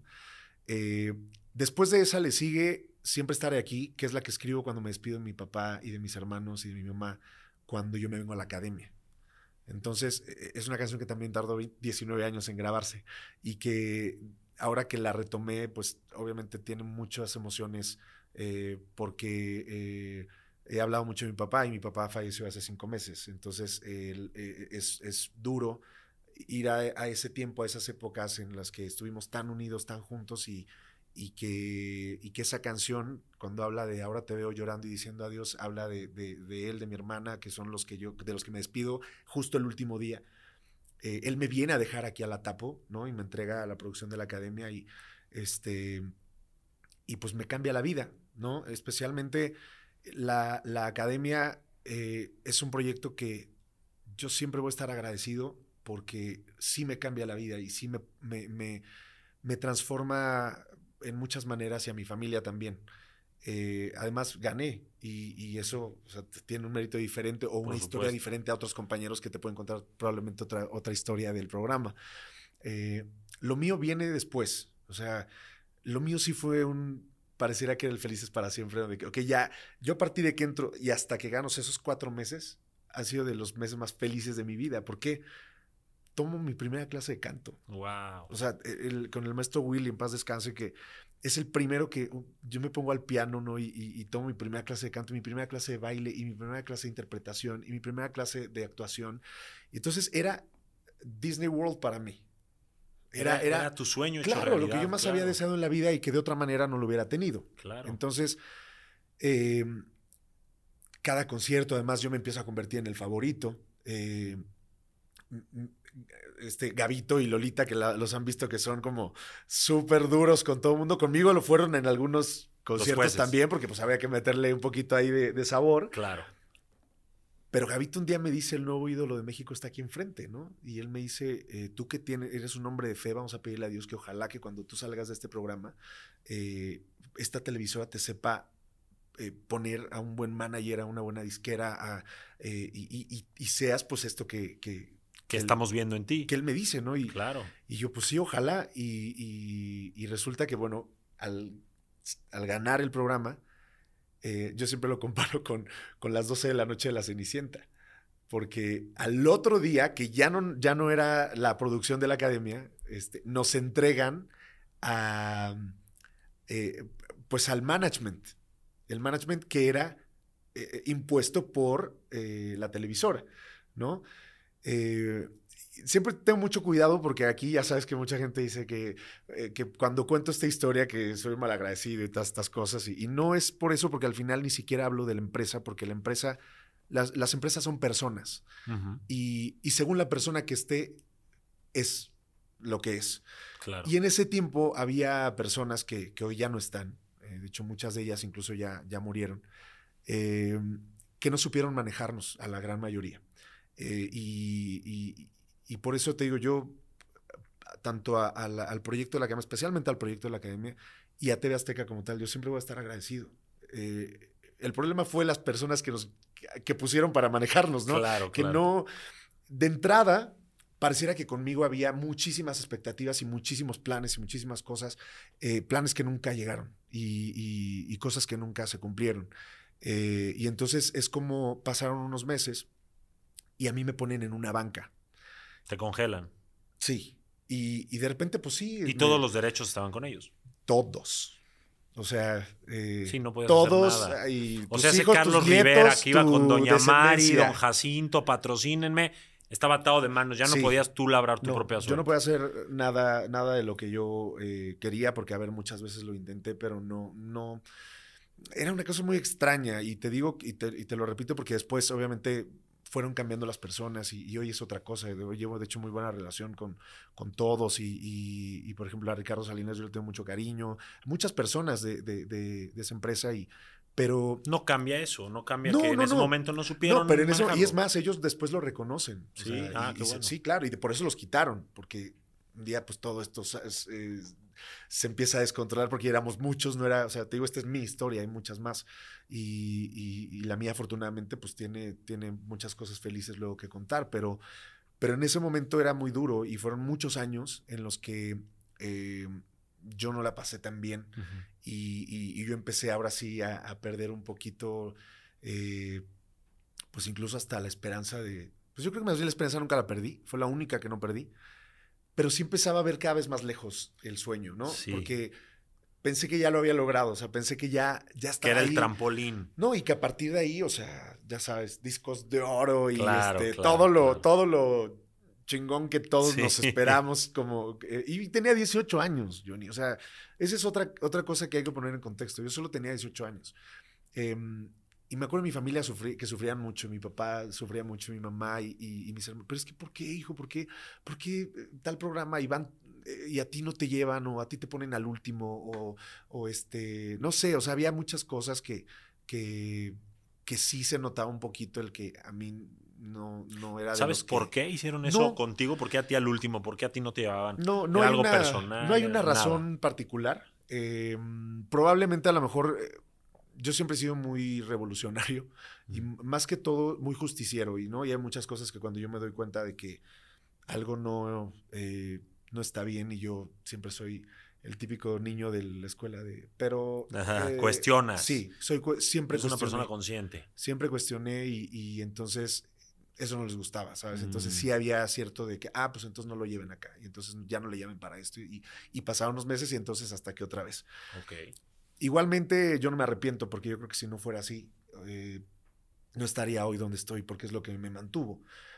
Saqué un disco, ah, para esto Sony me quiere firmar desde el día uno y, so- y le dicen, no, no, no, no, no, Eh, nosotros vamos a hacer tu disco y lo vamos a vender por Electra. No. No, esto es real. O sea, es más, hay discos de la Academia vendidos por Electra de mi generación eh, y ese era el plan. Yo no hubiera tenido problema, te lo juro. O sea, digo, No, hubiera sido un buen inicio, pero nunca Sí, fue. Pero no sucedió. Ajá. O sea, ese álbum eh, se queda así como esto. O sea, eh, eh, un- un- era un dummy con portada, con, con máster, con las canciones recopilatorias de la academia, que lo tuvieron muchos amigos míos. Bueno, Yuridia vendió millones, vendió creo que dos, un millón, dos millones de, de ese álbum recopilatorio, ¿no? El mío existió, pero nunca vio la luz. Y me acuerdo de ir con el director de, de- de- de- de la disquera de Azteca eh, y le dije, oye, llevo seis meses diciendo que mi disco va a salir y no sale, ¿no? Y entonces me, lo, me lo saca del cajón y me lo avienta y me dice, pues es que este disco ya no va a salir. Y yo, ¿cómo? ¿Cuándo se decidió? Pues hace varios meses. Yo es que me estoy enterando ahorita. Pa- falta de comunicación, ¿no? Yo, bueno, digo, ok, entonces ya voy a firmar con Sony y vamos a hacer un disco inédito. Este, no, no, no. O sea, Eh, lo que para ti era tu más grande sueño y tu realización, para ellos era nada. Pues es que éramos muchos. O sea, porque además luego ya venía una cuarta academia, ¿me explico? O sea, era como... Sí, ellos querían vender el show, no tanto Sí, el post. Sí, sí, sí, sí, sí. No, no lo sabían hacer. Lo supieron hacer bien con algunos, que les fue súper bien en su momento. Eh, pero habíamos otros que, que, que, a pesar de que había mucha gente queriendo, eh, como te digo, literal, a mí no me gusta el fútbol, pero este, porque no, no, no, nunca fui bueno, entonces por eso no me gusta. pero este, es como estar en la banca y de repente otros clubes diciendo, oye, Claro. Véndemelo, o sea, déjame que yo que juegue en mi, en mi equipo. Yo creo que aquí puede tener oportunidad. No, no, no, es mío, es mío. Pero es que con esa yo lo hice, que yo me quedo con él. Vas ¿no? y firmas, confiando, y a la mera hora te traicionan esa confianza. Pues O sí, por lo sea, menos no te la no, no, lo que te no, no, prometieron. no ocurren más cosas y, y- y entonces pasa el tiempo. eh, y la realidad es que a mí me firman porque cuando se anuncia la siguiente generación, eh, dicen que le, cuestiona la prensa al, director de Azteca de ese momento que cómo es posible que van a sacar una nueva academia si ni al ganador del anterior le sacaron un disco. Y entonces él dice, no, no, no. Todos están invitados, Carlos firma con Sony la próxima semana. Y era mentira. Entonces le llama a, a- a Sony, le dice, a ver, tanto que estuvieron chingando, ahora ya fírmenlo. Y Sony dice, oye, ya pasó un año. O sea, ya, ya se enfrió, ya, o sea, ahorita ya es muy difícil. Este, y dice, pues, eh, pues ahora sí está, si lo quieren, ahí está. ¿Era Miguel Trujillo, ese, o sea, el presidente en ese momento? No. No, él fue poquito después. Ah, ok. Este, pero eh, al final el, el- no siempre los directores son los que firman, No, son sé. los Ajá. el, director de, de AR, ¿no? El, artístico. Este, y entonces u- u- hay un personaje muy importante en mi vida que aquí andaba hace ratito, Manuel Cuevas. Eh, era el director de ventas de, de Sony. Él es el que me ve desde el primer concierto y les llama y le dice, hay que firmar a este chavo. Este, y entonces van pasando los, los meses y pues no, no, no, no. Y le llaman, oye, que ahora sí, dice, sabes que es que aquí ya no, ya no quieren. O sea, toda la, la, eh, La euforia. euforia ya, o sea, ya se desapareció, ya ni siquiera, ya se enfrió, ¿no? Y, y entonces él empieza como uno por uno, oigan, hay que firmarlo, hay que firmar. Él no es de, nada más de la tele, él es un artista para, que, para siempre. O sea, le podemos empezar la carrera de cero y hay que hacerle un disco. Este, y, o sea, él sí vio el potencial. Sí, y, hay una anécdota bien padre porque el policía de, de, Sony, que llevaba como 20 años trabajando en Sony, un día va entrando Manuel Codas y le dice, este, eh, oiga, señor Manuel, eh, perdone que le moleste, pero... Eh, ¿por qué no firman aquí a este muchacho de la academia, Carlos? y, le dice, venga para acá. Entonces lo mete y lo lleva con el artístico. Dígale lo que me acaba de decir. Y el otro así, ¿no? Sí, sí, ¿qué, hice? la cagué. No, pues yo le, solamente le dije que por qué no firmaban a este muchacho que es muy bueno, el de la academia, que se llama Carlos. Y nada más voltea el artístico a ver a, a Manuel y le dice, va, fírmalo me firman. Wow, o sea. Pero espérate, porque ahí se fusiona Sony con BMG, que eran dos, dos disqueras diferentes. Y mi contrato se tarda un, como no sé cuántos meses en pasar. Entonces, eh, si yo, yo te estoy hablando, siempre, si vamos a cronología, 2004, la academia, febrero. Gano julio 2004. Firmo contrato finales del 2005. Sale mi disco octubre 2006. ¿No? Entonces, eh, es una serie de eventos desafortunados, este, que, que, obviamente, imagínate, estamos hablando de años. No, no, no, no, cualquiera yo hubiera tirado la toalla. Sí, o sea, y, yo estuve mil veces, o sea, nunca me acuerdo de, de, que realmente un día dijera, sabes que ya. Ya. Em, pero bueno, Sabías que a un metro de ahí había oro. O sea, yo siempre tuve una este, corazonada que algo iba a pasar. O sea, y dije, eh, hay algo, o sea, hay algo por lo que yo me vine de mi casa. Sabes que yo siempre tuve un poquito esa parte de decir, yo no me salí de mi casa para que medio me fuera bien. Claro. O sea, ese nunca fue, o sea, yo vine a triunfar de verdad y, y, yo voy a luchar por conseguirlo, ¿no? Eh, ahí aparece el teatro musical, porque para esto, bueno, eh, me salto otra parte de mi vida que se llama Desafío de Estrellas, que es como una academia, pero de más gente de todas las academias, ¿no? Eh, y, fue como una de las de los proyectos más duros para mí, porque ahora sí, aquí, si la Academia de por sí es un programa de televisión con todo lo que eso conlleva, y había sido mi lugar feliz, esto es todo lo contrario. O sea, el desafío, eh, mientras era yo el favorito aquí, aquí es denle, ¿no? Y entonces me empiezan a dar y a dar y a dar y a dar, y yo empiezo, pero a, bajar el autoestima. Te vas apagando. y ahí sí yo empecé a dudar de mí, empecé a, este, eh, y, qué tal si no soy tan bueno, y qué tal si esto, y qué tal si... Y entonces empiezo, a, como dices, a pagar, a pagar. Pero hay dos cosas buenas que yo saco de este, de este lugar.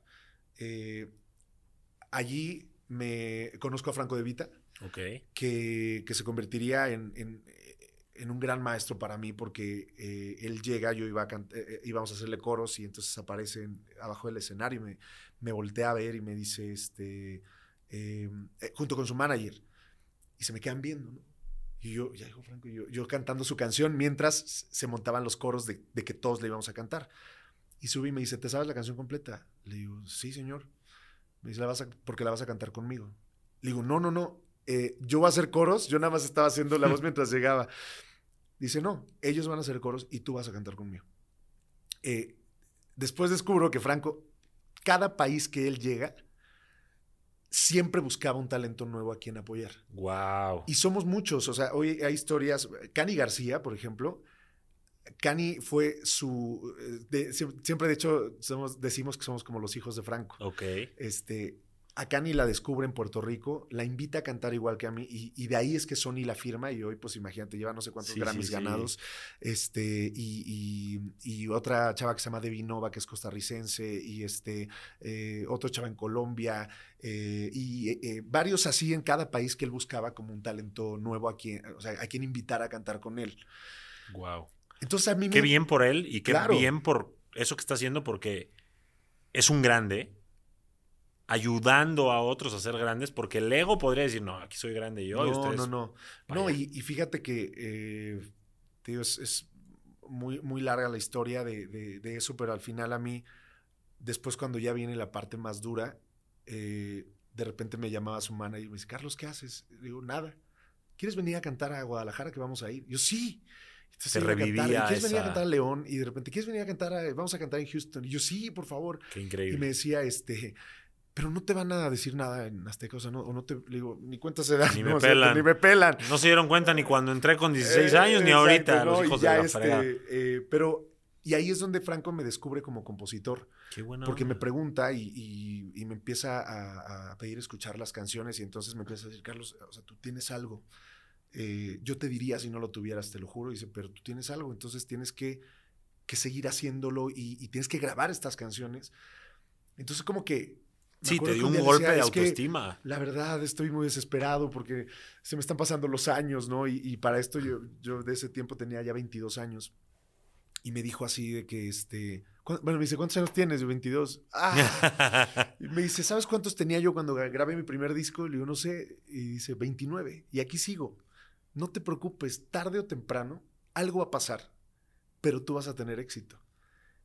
Y entonces, eh, y obviamente en un momento tan difícil, tan, tan apagado, tan de bajón, cuando un artista tan grande me dijo eso, que Claro. como que me daba esperanzas, ¿no? Y, y era como una lucecita ahí que decía, bueno, eh, si lo dice él, algo debe haber. Entonces yo seguí, seguí, seguí, seguí.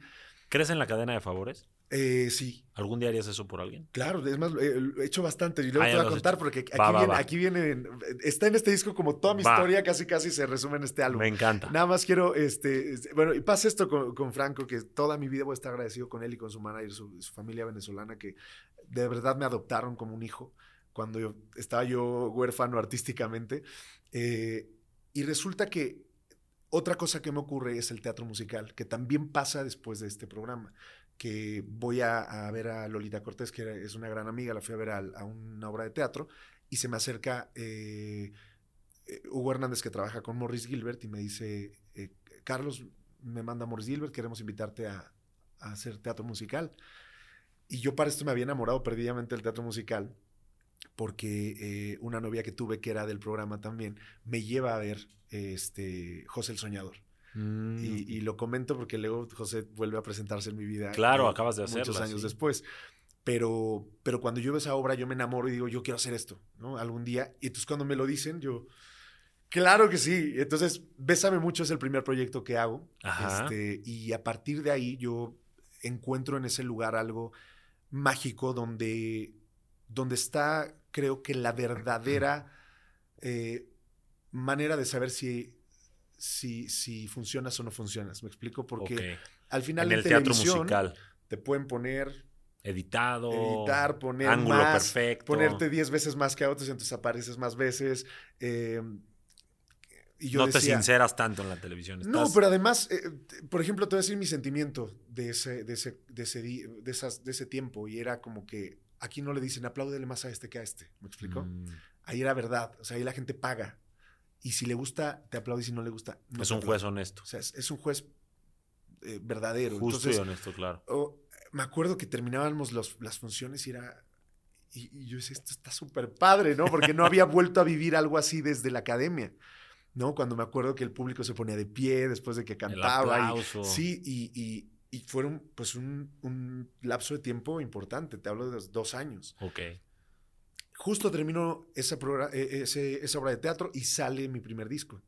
Y cuando sale ese primer disco es donde eh, realmente eh, yo digo, ahora sí me voy a testear si, si funciona o no, discográficamente hablando. Es- ese primer disco fue en 2006. Seis. Sí, sí, por ahí, no sé por qué está mal porque aparece como en 2007, pero es 2006. Ok. Y en 2006 sale el 3 de octubre de 2006, que nunca se me olvida. Este, y, y el disco empieza a funcionar, y a funcionar, y a funcionar, y a funcionar. De a poquito, ¿eh? porque me tuve que volver a empezar. De hecho, hoy tuve aquí, eh, antes de, de- de estar aquí contigo, un evento que tenía que ver con Mix Up, eh, que ahora pues ya no se hacen las firmas de discos como antes, por, porque pues las cosas han cambiado mucho. Pero vale la pena contar esta anécdota porque hago mi primera firma de discos. En Perinorte llegan 14 personas, ¿no? Y entonces me dice eh, Mar Esquivel, que también sigue todavía trabajando en mi proyecto dentro de Sony, me dice, vamos a hacer más. O sea, Claro. entonces en lugar de hacer una, hacemos tres por día. Entonces vamos a Perinorte, vamos aquí, vamos allá. Y entonces ya en lugar de 14, pues ya habíamos juntado unos 40. 30, 40. ¿no? Por ahí 50. que para Entonces, ti era, no, wow, obvio. fueran 30 o 40. ¿Qué pasa? Que empezamos a hacer y hacer y hacer. Y el disco empieza a funcionar, a funcionar. Y empieza a entrar a, los- a las listas de ventas. Y obviamente nadie se esperaba ya nada de mí para este punto. O sea, es más, el presupuesto de mi disco era mínimo. Nulo, sí. Sí, nulo, o sea, menos, menos 10. Y, este, y, y nadie esperaba y nada dentro de Sony incluso, nadie daba un peso de que realmente yo iba a funcionar ya después de tantos años, porque ya, ya no era uno, o sea, ya eran dos y cacho, ¿no? Claro.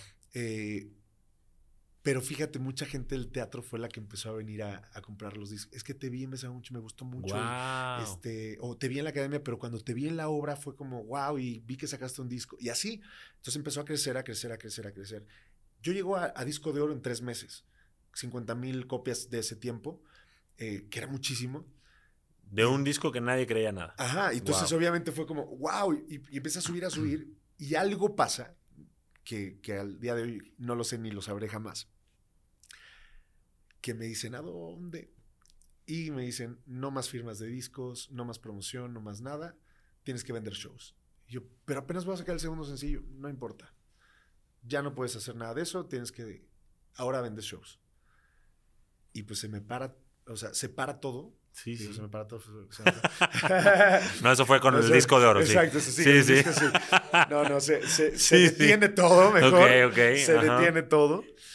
Y, y se detiene todo, todo. O sea, ni discos, ni shows, ni nada.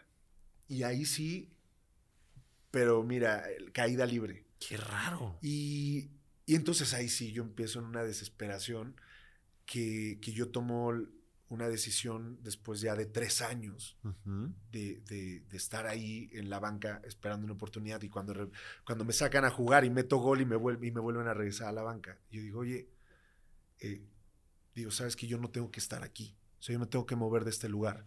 Me acuerdo que leí el libro de, de quién se ha llevado mi queso, de Ajá. quién se ha robado mi queso. Muy bueno. Eh, y, y sí fue como, o sea, eso con muchas cosas que me empezaron a apa- aparecer en la vida como señales de que yo me tenía que mover de ese lugar.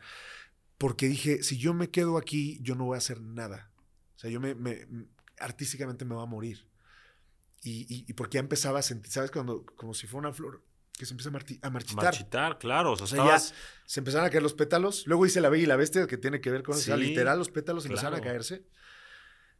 Eh, y digo, bueno, pues vuelvo al teatro. En el teatro no, como que no les importaba tanto. La verdad es que este, pagan bien poquito, entonces como que no les importaba, "Eh, vete, a- vete a hacer teatro si quieres. Este, dije, pues voy a hacer el mejor de teatro que pueda. Entonces me metí a clases de absolutamente todo y me empecé a preparar. Dije, eh, un día me va a llegar una gran oportunidad y yo tengo que estar listo.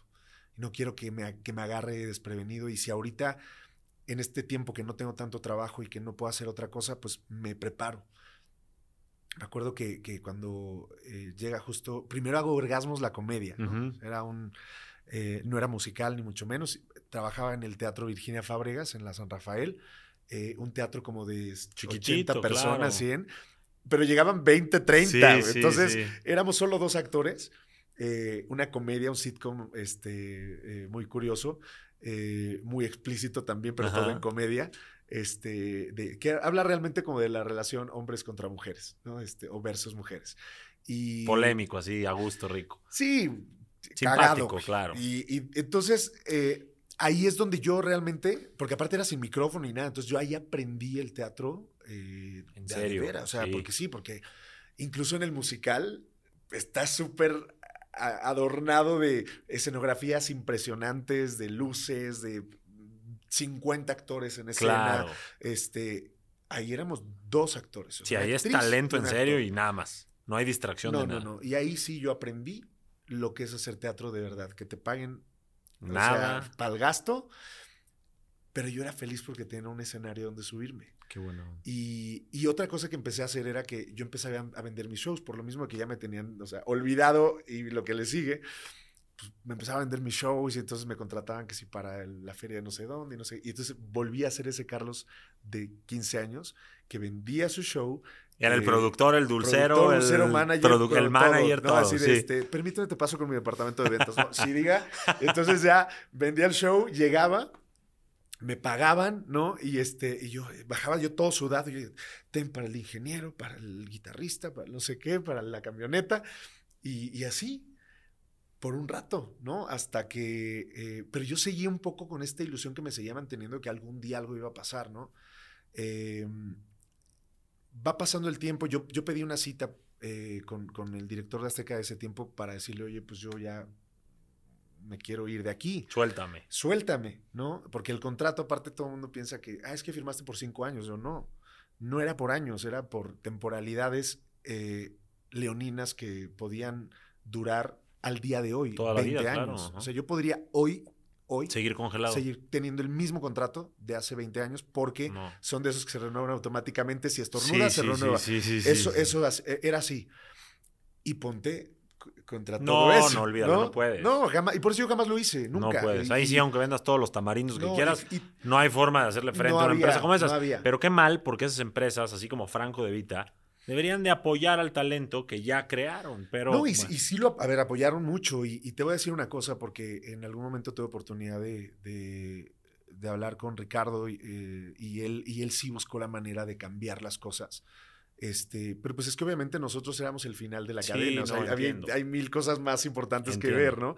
Sin embargo, este, eh, esas, y, y te digo, y él en cuanto se, se dio cuenta los quitó. o sea, ok, qué bueno que Sí, reaccionó. claro, no, no. O sea, pero, pero pues mientras todavía no se daban cuenta, pues pasaban mil cosas con nosotros que, que, que te digo, yo, por ejemplo, ahí em, sí hubo un. Pedí esa cita que nunca llega. O sea, me, me mandan con el de abajo y entonces les que yo no quiero hablar contigo, yo quiero hablar con, con él, ¿no? Y dije- me acuerdo que un día me dice su secretaria, pues llega un día que esté aquí y, y yo le digo que aquí estás y a ver si te recibe. Y me, y me acuerdo que entra y dice, está aquí Carlos Rivera. No. Y no, y eran en la, en la cara, ¿no? La puerta en la cara y, y, y entonces seguían pasando meses y yo ya desesperado, este, le digo, es que creo que yo pensando también que mi contrato era por cinco años y le digo, este, es que ya se va a acabar, ya me queda nada más, pues casi un año, ¿no? O, o algo así, sí. ¿Quién te dijo que te queda un año, no? Pues es que es por cinco años. Dice, no, mijito, o sea, revisa tu contrato, ¿no? Y cuando lo revisó, Ya estornudaste. no, sí, tal cual. Y, Ya se renovó. Y, y- y fue, o sea, imagínate, No, no. o sea, fue como caer en un pozo así de, claro. no, no, entonces ya, si, si yo sentía la luz acá otra vez fue irte al fondo de todo a decir, "Puta, entonces, ¿cuándo voy a lograr algo? Porque si en tres, cuatro años no he lo, porque te digo, a los tres años yo dije ya, pero ya eran casi cuatro cuando me dieron Sí, esta si ahí todavía cita. nada, ¿cuándo voy a lograr algo? ¿Cuándo llega? Porque ya me están presionando otra vez.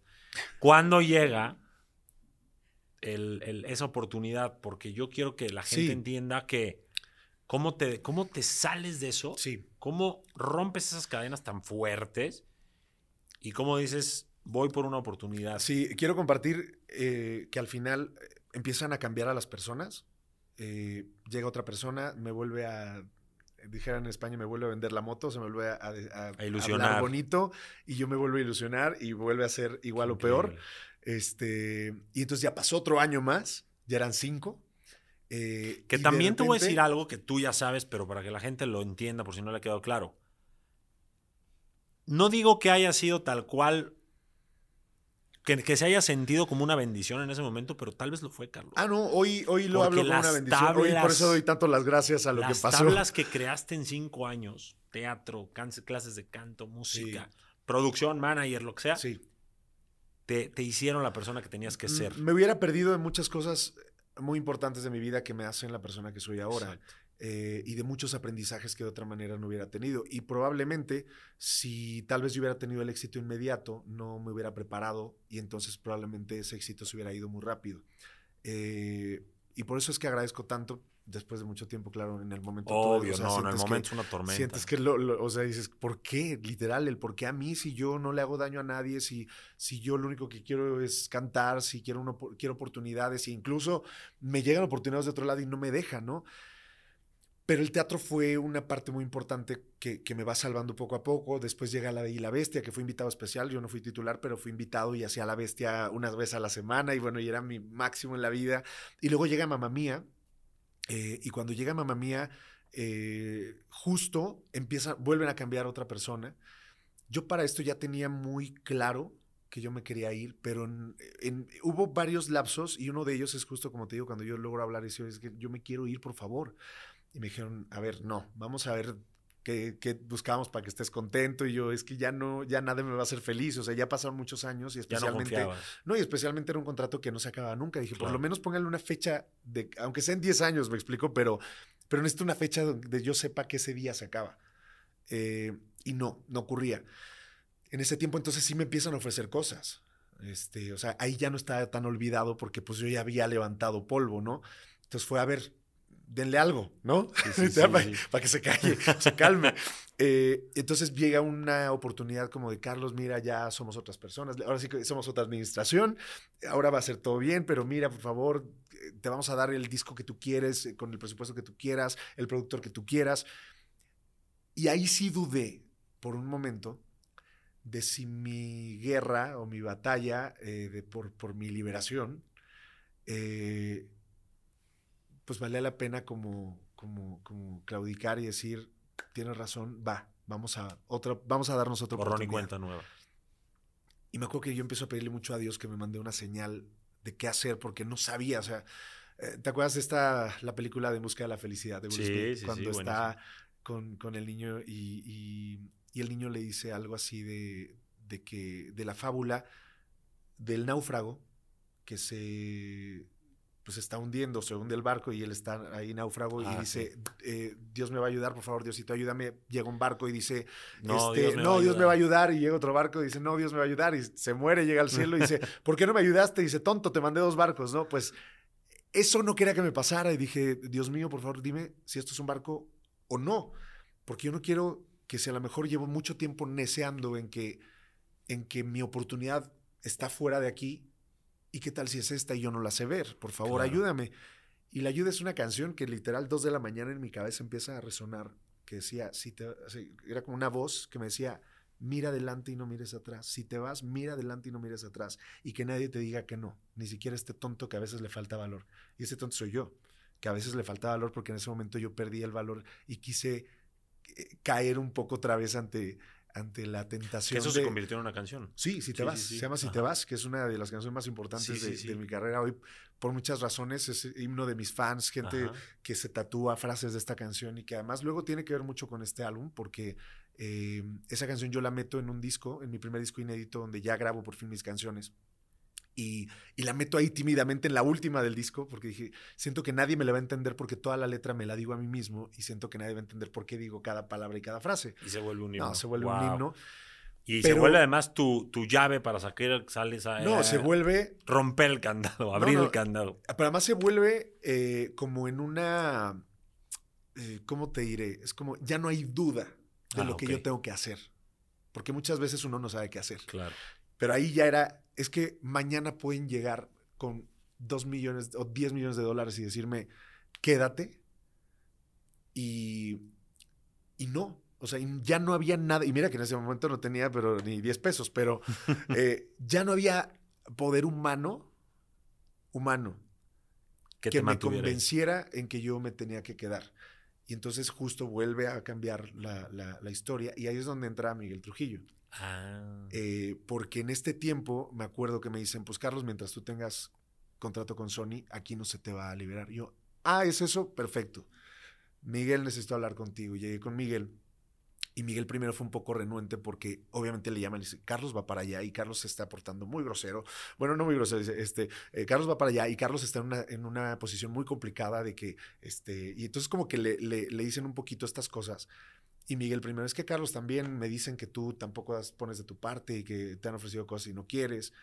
Y le digo, Miguel, me ofrecieron esto, me ofrecieron esto, eh, cosas que yo no quería. Le digo, ¿cómo crees que yo voy a aceptar esas cosas? No eran congruentes con tu proyecto. quieren que haga una, una, telenovela, pero de no de secundario, o sea, de terciario, o sea, casi casi de extra. Le digo, yo no voy a hacer eso porque no, eso, eso no es lo que yo quiero hacer. Yo quiero cantar. Y me dice, además, eh, otra cosa que, no te dije es que cuando, después de sacar ese disco y como no, después ya no me dejaron darle continuidad, yo fui muy claro en decir, no voy a volver a sacar un disco mientras yo siga con este contrato. Y entonces pasaron muchos años, ¿no? Entonces Miguel para este momento, y le digo, eh, a ver, es muy fácil, Miguel. Llama a cualquier persona de Sony que trabajó conmigo con la promoción del disco. Los que fueron a mis firmas de discos, los que fueron a, los eventos de radio. Eh, o sea, ¿cuándo dije que no a algo? ¿Cuándo fui grosero con algo? ¿Cuándo? Y entonces él dice, no tienes toda la razón, si por algo se te quiere en esta compañía es por eso, porque eres súper trabajador y porque además siempre dispuesto a, hacer todo por tu disco. Le digo, ahora, que si por defender mi carrera yo soy complicado, eh, difícil, lo que tú quieras, sí, y soy el peor de todos, porque mi carrera es la única que tengo, porque al final una disquera o una televisora contrata artistas, le puede dar la carta de retiro a uno y mañana se contrata a otros 10. Claro. Y yo no, le digo, yo no le puedo dar la carta de retiro a mi carrera, es la única que tengo y es mi vida entera, o sea, no, no sé hacer otra cosa que cantar, o sea, por favor, eh, solo quiero que sepas que en tus manos está el que a mí me den mi carta de retiro de allá, porque es lo único que me pidieron. Entonces él dice, tienes toda la razón y si en mis manos está, yo te voy a, a, dar eh, la liberación, solo con la condición de que si realmente te liberan allá, tú me vas a llamar. Ok. Entonces yo, llego con mi carta y me dicen, ¿qué crees? Que ni con esto. Y ya ahí obviamente yo ya lloro, pataleo, este, miento madres. Eh, sí, explota. La realidad es que fue muy duro, o sea, fue, fue una cosa muy, muy, muy dura y, nunca se me olvida que le llamo a mi papá muy triste y muy decepcionado, diciéndole, eh, papá, no, no me van a dejar. Y, y ya, o sea, sabes de eso que dices, ya, sí, ya no tengo nada más que hacer, ¿no? Eh, y me acuerdo tanto de mi papá que me dijo, hijo, hoy más que nunca, yo sé que un día te la van a dar. O sea, no dudes, no te caigas, no... Y al otro día me acuerdo que había vendido un showcito en un pueblito de Veracruz. Y, dice, y mañana te voy a acompañar, y voy a ir contigo y vas a ver. Y, y, fue muy, muy duro porque yo sé que no era el único que sufría. Mi familia sufría mucho conmigo por esto. Este, pasaron unos meses. Yo entro, me llaman para mamá mía, pero pasó nada. Fue como de verdad Dios diciendo, hijo, no, a ver, aprieto pero no ahorco. Claro. Aquí te va este proyecto y yo siempre dije que mamá mía me salvó la vida, que el teatro en general siempre me, me salvó la vida. Eh, no porque yo tuviera jamás ningún pensamiento de, ningún tipo, este, sino que al final cuando tú caes en una tristeza o en algo, una decepción tan grande, solo una alegría gigante te puede sacar de ahí, ¿no? Y a mí por lo menos así pasó, que mamá mía fue como una nueva ilusión, ¿no? Decir, ok, hay algo ahí y, este, y se convierte además en el primer musical que yo hago de principio a fin. Y fue por casualidad porque el actor que iba a ser el personaje que, me llamaron se rompe el tendón de Aquiles. Y, entonces llaman audiciones y me llaman y me, dicen, oye, necesitamos que te vean. Y me quedo, ¿no? Pero así de un día para otro. O sea, un día estaba yo llorando en mi cuarto, en mi casa, y al otro estaba yo en ensayos de mamá mía. Wow. Este, y en ese proceso es donde vuelven a cambiar a, la persona que llevaba el talento. Eh, y llega una persona eh, no quiero decir su nombre porque este, siempre se lo voy a agradecer él en persona, pero este, porque sé que luego se metió en problemas también por esta situación. Eh, pero un día me acuerdo que yo, fue su esposa con unas amigas a verme al Auditorio Nacional y me dijo, regresaron felices, qué, qué, alegría que estés ahí. Y le digo, pues tal vez yo no estaré aquí sin, sin ti. O sea, porque lo que tú hiciste por mí fue lo que rompió. ¿Cómo hay personas clave que si tú sigues disciplinado y estás ahí, de repente hay alguien que te puede ayudar un poquito, ¿no? Franco de Vita, esta persona, eh, no sé si Miguel. sí, sí, sí, porque eh, como dices, fueron después presentándose oportunidades. Eh, yo siempre fui muy, como te digo, muy justiciero y muy, muy sincero y muy honesto. Pero además tú siempre estuviste ahí. Ellos ah, veían eso y por eso te ayudaban. No, fue como que vamos a ayudar a este huevón. No, y, y fue al contrario. que realmente quería. No, aparte era yo, o sea, como gota china. O sea, Exacto. Como que en algún momento eh, yo sabía y, o sea, como que tenía esa parte, ¿no? Como en la cabeza de que un día me iba a llegar una oportunidad todavía más grande, ¿me explico? Entonces, ya que estuve en, ese punto de donde ya no, eh, no sé, donde, donde ya por lo menos tenía algo que hacer, tenía un trabajo que por lo menos me, me distraía y que decía, bueno, por lo menos salgo, cada noche a, dar función y, y aparte Mamá Mía, que es una obra súper ligera y, y súper divertida. Eh, voy a ver a, a, a, este personaje y le digo, eh, me dice, ¿qué te hicieron? ¿No? Aparte era súper así. Y le digo, mira, ya me aburrí de contar mi historia mil veces. Este, ni fuiste tú, ya no puedes hacer nada. Eh, ¿Qué quieres? Yo me quiero ir. Así de plano, sí. Lo, lo, que te ofrezca no te vas a quedar. No hay manera. Entonces ya le digo, ya, o sea, ya no hay manera. O sea, ya es, no es negociable, me explico. Ni siquiera para mí mismo era negociable. Yo lo tenía claro porque esa canción, te digo, yo que soy creyente, dije, a mí Dios me dijo que tú te vas y te vas, ¿no? Entonces, eh, él estaba incrédulo de que de verdad me dijo, es que, a ver, podemos hacer esto. Y le digo, de verdad, le digo, ya, yo ya perdí toda esperanza de esto. El caso que logramos llegar a un acuerdo en el que yo todavía me podía quedar eh, durante tres meses más, tres años más, perdón, pero con la posibilidad de solamente la televisión y, y ahora sí liberar la parte del management Ok. y, de- y discográfico, que ya no tenía igualmente discográfico, pero que yo podía tener esa libertad de irme con quien yo quisiera. Este, aunque para ese momento yo estaba un poco más metido en el teatro y, e incluso llegué a tener la idea de irme a, a Nueva York a estudiar y, e intentar hacer cosas allá. Pero él fue el que me dijo, este, bueno, aparte me dice, eh, así, con estas palabras, yo no- soy súper grosero fuera de camas, pero aquí- acá lo hace. Aquí también puedes. No, aquí- no, pero dice, eh, cabrón, un día aquí o en Broadway o donde quiera que estés, o en el metro si quieres que puedas estar cantando, va a llegar alguien y te va a descubrir y vas a ser alguien muy grande. Dice, mucha gente me lo ha dicho, que cómo te hemos desperdiciado tanto. Y le dije, pues sí, pero ya pasó, o sea, ya, ahora sí que El ya chance pasó, ya pasó, sí, ya claro. pasó, o sea, el chance ya se acabó, o sea, yo ya no quiero. Ya no hay manera de que yo quiera, o sea, ya, ya se me acabó el amor. Esto era Sí, una te relación de amor. valorado, claro. A ver, eh, lo, lo veo tal cual como una, una historia de amor. Yo me, me enamoraron, me enamoré, eh, fui feliz durante el noviazgo, pero luego ya el casamiento estuvo duro. Sí. Y luego, eh, lo peor de todo es que al final era como, me tienes que dar las gracias porque, porque, este, eh, porque hubo alguien que, que, que te quiso, si no nadie te hubiera querido, ¿no? Y es así, espérame, ¿no? Porque otra cosa que es importante, alguna vez incluso eh, cuando he contado esta historia, como te digo, hay gente que lo, lo toma mal o como si yo hablara mal, y no, simplemente cuento la historia como fue. Claro. Eh, y, y- y decía eso, o sea, yo, yo amé, yo fui leal y, y- y- y- no fue recíproco. Ujú. Entonces cuando ya se acabó el amor, que fue ya, o sea, ya no hay manera, él fue quien me dijo, eh, pues, ok, dice, sé que voy a quedar como el pendejo que liberó a Carlos Rivera de, de esta televisora. Eh, y, y fue después yo hablé con él, obviamente, y, porque para esto, obviamente, me, firmamos un acuerdo, o sea, ni siquiera fue una liberación, fue un acuerdo en el que por lo menos yo ya a tres años, y, si ponemos el, el tiempo, estoy hablando de que esto era... eh, sí, duramos, yo duré nueve años con contrato. Pero con contrato donde no me pagaban exclusividad. Sí, o sea, sí. era exclusivo, pero no, no recibíamos nada. Y a veces no había ni para pagar la renta ni para nada. Pero bueno, yo tenía ese contrato y ni modo. Y había que pagar ese derecho de piso y ni modo. Pero por lo menos ya tenía una fecha, ¿no?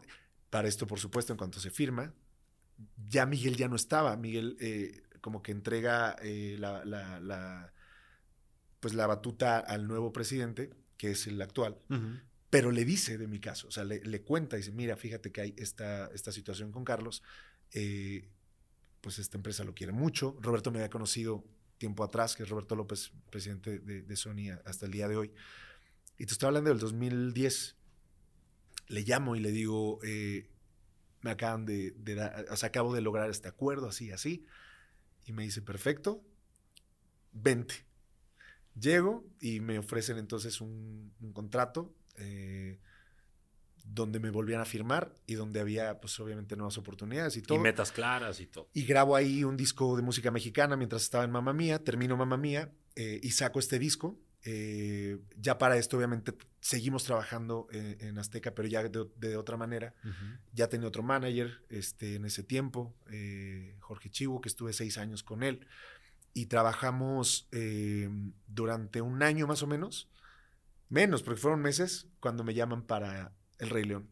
Wow. Y cuando llega El Rey León a mi vida, eh, igual, o sea, fue una cosa inesperada porque siempre fue el sueño de mi vida. O sea, siempre estuvo en mi lista de. Es más, era el número uno en mi, en mi lista de sueños de teatro. ¿Hacer el Rey León? Sí, más que Broadway. ¿eh?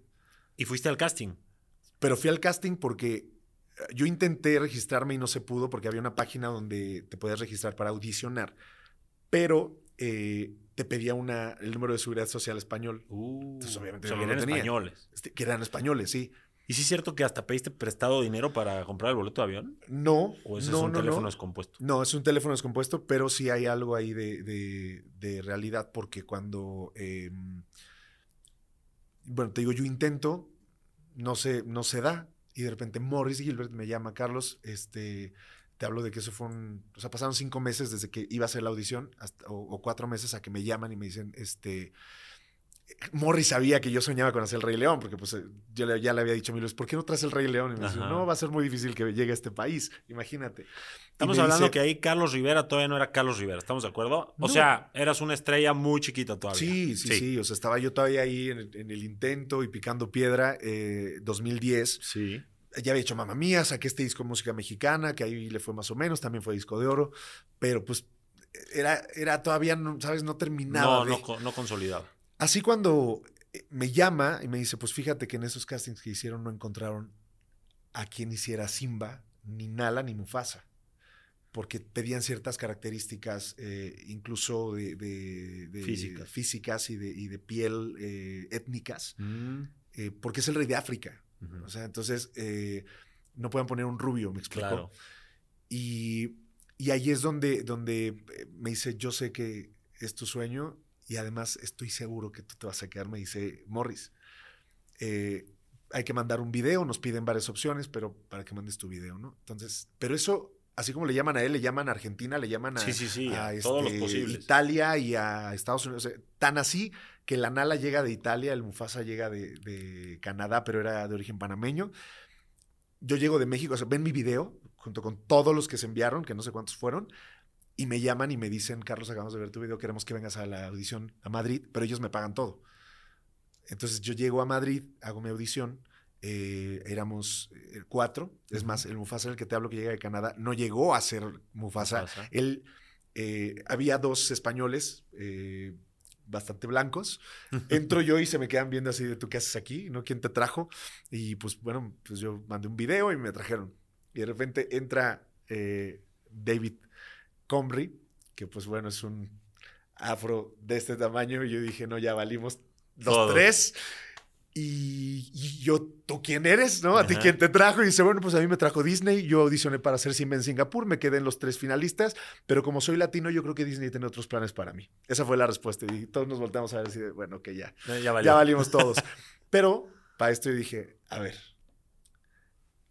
yo ya llegué hasta aquí, yo ya llegué a Madrid. Un poquito lo que me pasó en el, en- eh, cuando le dije a mi papá, me vuelvo a formar, yo no me voy a regresar a, a Huamantla porque me votaron a la primera, ¿no? Y dije, a mí ya me trajeron. De por algo estoy aquí. ahora en Madrid. Sí, no ibas es- a desperdiciar eso. Es el sueño de mi vida y estoy a nada de cumplirlo. Yo aquí, o sea, sí, tú muy de Nueva York y tú muy de... Yo aquí, y no, hombre, le di todo en la audición. Entonces nos miraban mucho a los dos, todo el tiempo. Y de repente ya cuando eh, paso a hacer mi audición y de repente sale el de sus audiciones y lo ve estudiando y entonces me dice, le digo, ¿cómo te fue? Me dice, pues bien, pero eh, me, me quieren ver como Mufasa. Y dice, así que, y me da una palmada, así dice, yo creo que tú vas a quedarte de Simba.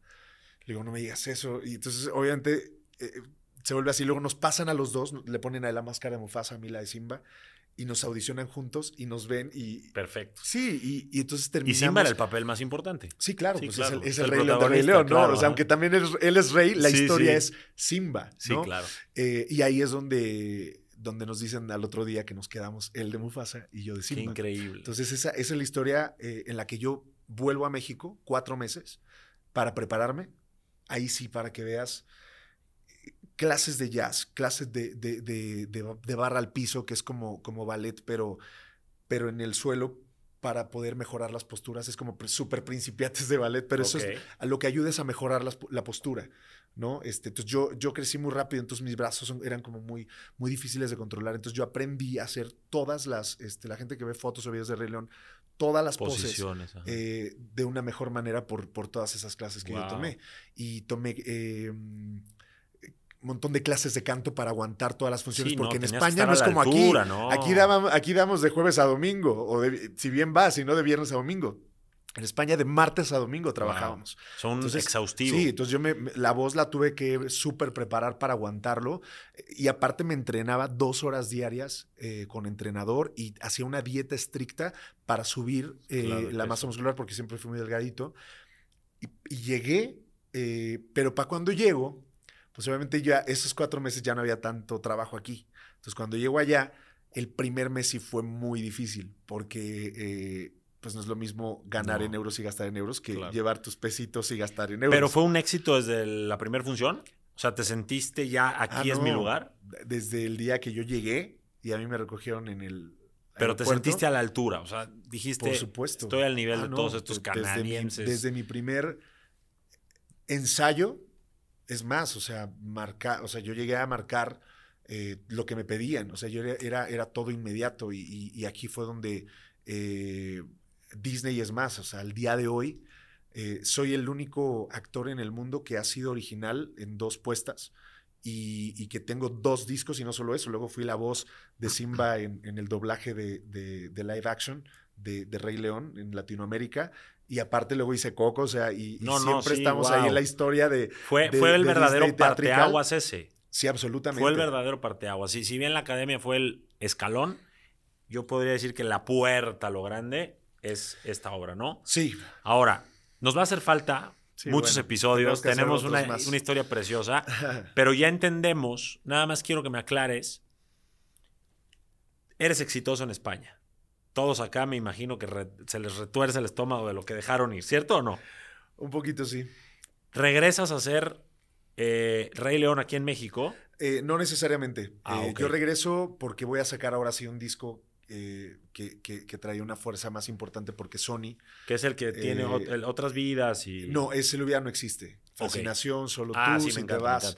Este, en ese ya, ya se empieza a notar una, una diferencia en México pero en España empieza a avanzar muy rápido, ¿no? Y entonces, de hecho, aquí hay una canción que se llama Alguien me espera en Madrid, que habla de ese momento donde yo sentía que en España pues había como una...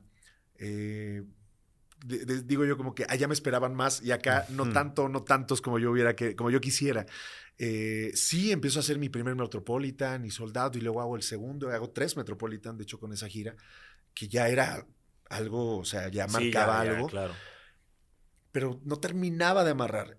Y después de dos años de gira, donde yo ya empiezo a, ir incluso a otros países, este, sale mi disco en Argentina, este, me toca ir de promoción a, otros lugares, eh, y luego ya viene el Rey León en México. Que ahí sí, o sea, yo, yo, regreso a España en 2013 y en 2015 hago Rey León en México, que eso sí acá a partir de ahí cambia por muchas situaciones, porque Rey León fue un éxito brutal también en México.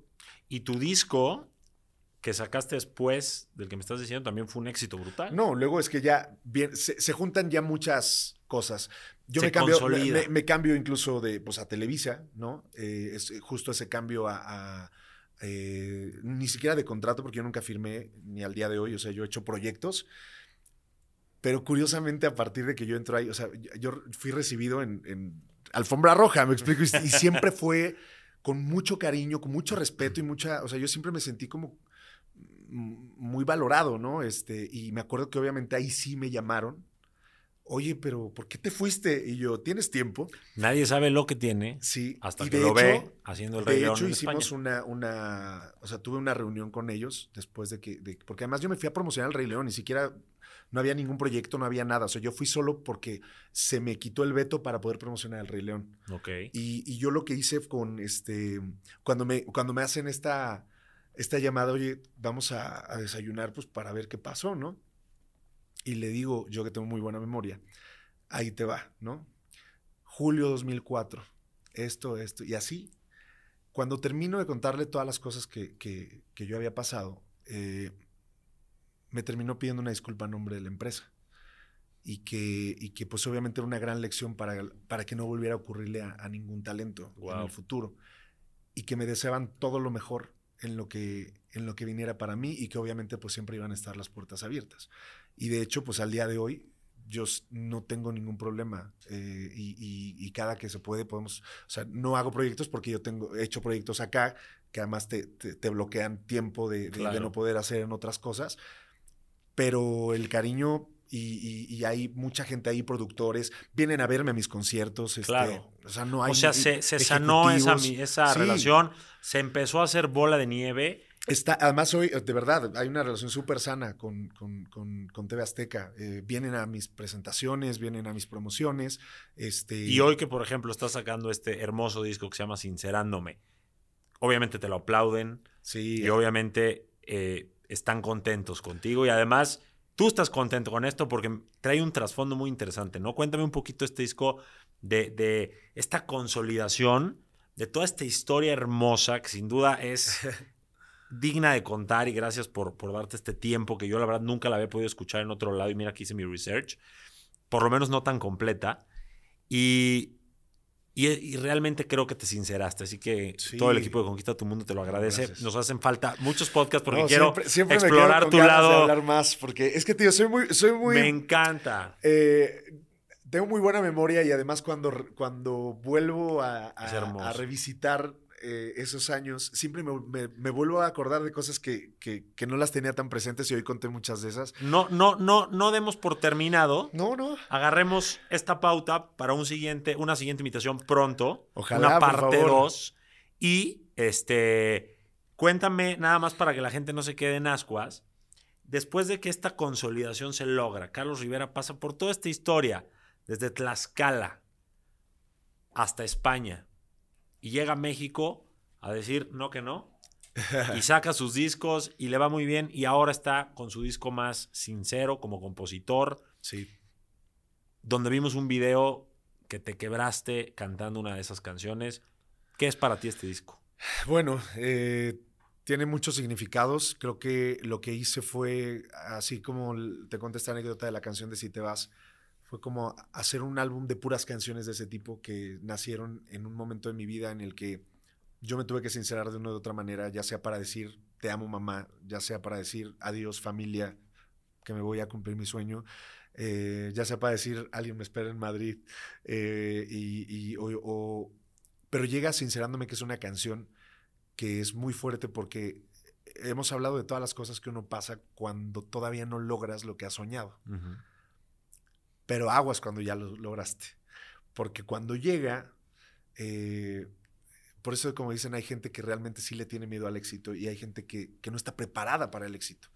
Y Es abrumador. esa- sí, claro. O sea, llega un momento en el que son demasiado los compromisos, demasiado lo que tienes que cumplir, demasiado lo que se espera de ti. Sí. eh, y hay veces que cuesta trabajo, ¿no? Cumplir con tantas expectativas.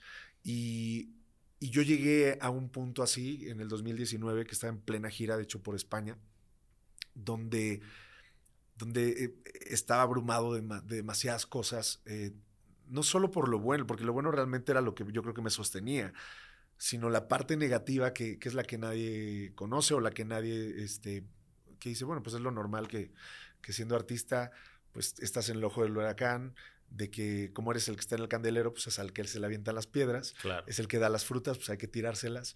Este, y ahí es donde, donde viene la parte difícil, ¿no? Y, y- y yo no, en ese tiempo, no estaba sabiendo cómo, cómo manejar las emociones de, de, eh, de muchas cosas, ¿no? Pero realmente yo creo que había un poco el querer salir corriendo, el querer, el, el cansarme de, de tener que quedar bien todo el tiempo con todas las personas. Eh, el, el- el tener que aguantar también como, o sea, el querer revelarme, ¿no? De que siempre he sido como el correcto, el, el perfecto, el bien peinado, el todo, y de repente decir, ya no quiero ser eso, ¿no? Ya, o sea, quisiera mejor ya, o sea, que Sí, relajarme, y, como dice, y quisiera revelarme eh, y, harto de, soportar tanta hipocresía que hoy hay en el mundo, ¿no? Porque hoy todo el mundo te, dice lo que tienes que hacer y cómo lo deberías de hacer. y, cuando seguramente son peores que, lo que dicen. Claro, todos eh, somos muy buenos para el bla, bla, bla. Ajá, y entonces ahí un poco eso fue un desahogo. Y, cuando grabo la canción, em, que fue un par de años después de, que la escribí, viene, eh, se me vienen muchas cosas a la mente. O sea, llegó primero el, recordar cómo me sentía en ese momento, pero tiene una frase que dice, eh, quisiera, ser, quisiera ser un poco menos complicado, pero no es fácil cargando mi pasado. Tampoco creas que es fácil pensar que lo que tienes puede acabar si tanto te ha costado llegar. Después de todo lo que les acabo de contar, eh, es eso, ¿no? Y entonces se me viene a la cabeza ese no lo recibo, esa puerta cerrada, ese eh, este disco no va a vender, ese estas canciones no sirven, ese eh, te viene todo, ese pasado y luego y luego todo lo bonito. También. También o sea y, verme el, auditorios nacionales llenos eh, o sea hoy llevo llevamos 13 auditorios sold out todos y ahorita voy a hacer cuatro más que están ya tres soldados, nos queda uno. O sea, voy a llegar a ser ahorita 17 años en solo tres giras. 17, perdón, 17 auditorios, en, tres giras. Y vale la pena resaltar mi primer auditorio, que podríamos decir que es como donde ya nos empezamos a consolidar, ocurre 12 años después de la academia. Por eso es importante que la gente sepa que tienen que tener paciencia y que las cosas no llegan cuando, las pides, porque hoy todo mundo y especialmente la gente, eh, los o sea, los chavos de 20 años que eh, no han ni acabado la, universidad y si no, son, si no van a ser CEOs no quieren trabajar. Quieren todo rápido. No, no, o sea, es, eso sí es de muchísima paciencia, de muchísimo esfuerzo, de muchísimas eh, pues, lágrimas, sudor, todo y, hambre de querer triunfar. Eh, y, una meta clara. No. Yo no quité el dedo del renglón hasta que fui cumpliendo. Y tuve muchas experiencias en mi vida que, me devolvían la fe o que me decían, síguele porque mira, ya viste, lograste esto que parece imposible y lograste luego esto otro y luego esto otro. Eh, y por eso hoy, cuando hablamos de, poder compartir un álbum después de tantas cosas vividas, eh, ese, ese, ese momento se me juntó todas las cosas bonitas, pero también las, o sea, fue como recordar eh, todo, ¿no? Todo lo que ha pasado en mi carrera y que hoy es, simplemente me, lo quiero decir, que por eso el final dice, eh, solo que a veces cuesta cumplir con todo lo que esperan de ti y lo necesitaba decir. Y así, así termina esta canción. ¿Has cumplido tú todo lo que tú esperas de ti hasta hoy? Eh, me, sigo, me sigo exigiendo mucho. Pero vas bien. sí, además hay otra cosa, porque no está mal seguir poniéndose objetivos, o sea, no perder la, buena ambición, o sea, de, de, que... Reinventarse. todo, cuando yo escribí una vez la frase que me la, me la puse como una, un mantra de vida, que es que nadie te diga que no puedes, eh, realmente yo me puse, más bien me quité todos los límites posibles. Y, y, entonces hoy yo todavía hay muchas cosas que me queda por hacer y muchas cosas que quiero lograr eh, y muchos países a los que quiero lograr, a los que quiero llegar. Eh, y consolidarme todavía más en esos países, ¿no? Y, aquí en México, o sea, seguir haciendo cosas, o sea, llegar a, más personas y que, que mi música eh, siga, sí, cambie vidas como me la cambió a mí, porque hay algo que, que hoy me lleva a hacer un álbum como este y es que eh, tal vez el, inicio de, de mi carrera era soñar con ser artista y salir en la tele y volverme famoso pero a partir de que, de que escribo esa canción de Si te vas y que la comparto y me doy cuenta de la cantidad de personas que empieza a tocar y que me empiezan a decir, gracias a tu canción, eh, me acompañó ah, en momentos difíciles o me sacó de una depresión o me acompañaba en mis terapias en una enfermedad o lo que sea que, que de alguna manera alguna de mis canciones les ayudó, descubrí el verdadero significado de el por qué existo como artista y el por qué Dios me puso en esta posición para compartir canciones que puedan seguir moviendo vidas eh, a quien lo necesito, a quien lo entienda. Eh, y ahí, ahí es donde hoy me siento realmente afortunado de lo que hago. Y, y, y entonces por eso ojalá pueda llegar a más personas para poder seguir haciéndolo. Ese ojalá, te aseguro que va a suceder. Has llegado lejísimos, o sea, yo soy una persona que ha tenido una historia de superación y estoy impresionado con la tuya, o sea, no es cualquier cosa. Estás llegando muy lejos, estás cumpliendo muchos sueños tuyos, sueños de gente como yo, de querer platicar con gente como tú. Y creo que esta plática va a inspirar a muchas personas a entender que sí se puede ir por lo suyo, a seguir con esa hambre y a morir en la raya. O sea, que de verdad den todo de sí, porque no solo eres cantante, compositor, este showman en el teatro, eres empresario, se ve que eres una excelente persona, tienes tu mundo conquistado, como digo yo. Ya luego nos meteremos a otros temas, otros ejes, a conocerte mucho más adentro en lo personal y todo, pero sin duda esta historia refleja mucho de ti.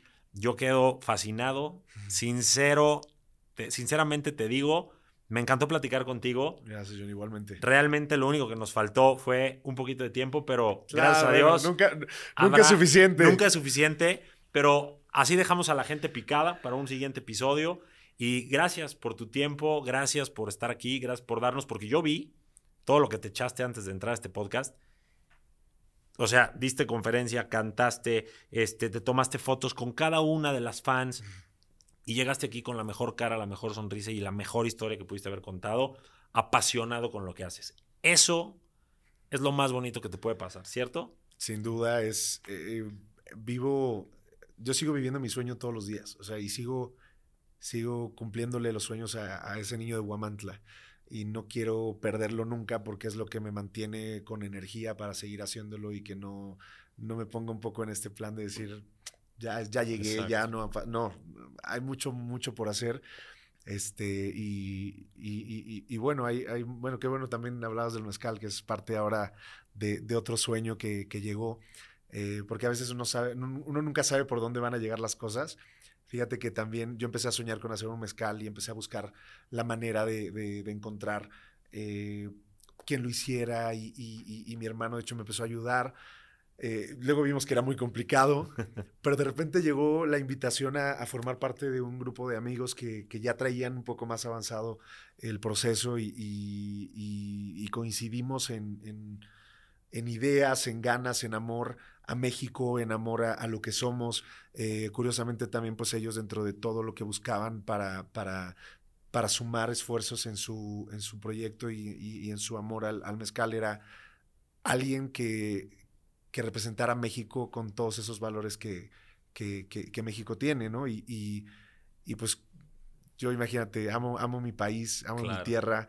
Este, y se nota. Y, aunque obviamente soy ultra orgulloso de ser de Tlaxcala, eh, también soy ultra orgulloso de ser mexicano y me siento tan orgulloso de lo que tenemos, no solo en mi tierra Tlaxcala, que es lo que más trato de, de, de, presumir y de, transmitir, pero te vas a cada lugar, Oaxaca, que es de verdad místico y mágico y, Chiapas y Yucatán y Veracruz y Puebla eh, eh, y cada lugar y, pues me siento muy orgulloso de formar parte de un proyecto que, que resalta el amor a México y a lo que nosotros somos eh, por medio de algo que, que además a mí me, siempre me gustó mucho. Este, el mezcal. El mezcal, y ahora me los echo con más tranquilidad en el palenque, ¿no? Antes era ya un poquito más tímido que me los echaba en el camerino, pero ahora no, ahora ya brindo con toda la gente. Ya hay justificación. Exactamente. Que por cierto lo pueden probar en el carajillo, ¿verdad? No, tienen, sí, sí y, hay unos maridajes espectaculares hechos con Santo Gusano que los tienen que probar, pero híjole, además, bueno, Carajillo también ha, venido a, varios de mis eventos importantes. Sí, sí, claro. Este, porque, híjole, es, espectacular y, y bueno, hay mucho cariño también con el chef Juan y, y con todos ustedes que siempre nos abren las, puertas las puertas y eh, tendremos que hacer ahí una celebración. Lo vamos a hacer, hay mucho por hacer. Nació hoy una amistad. Claro que sí. Tenemos mucho en común. Yo también tengo cuatro hermanos, somos cuatro más bien. Y todo lo que me contaste, yo decía, Qué fuerte. yo me identifico. Somos almas similares, gemelas, como le, como le quieras decir. Y nuevamente te agradezco gente de Conquista Tu Mundo, Carlos Rivera, más sincero que nunca. Muchas gracias por haber estado aquí conmigo hoy en Conquista Tu Mundo y con toda nuestra audiencia. Gracias, Carlos. Un aplauso a este invitazo. Gracias.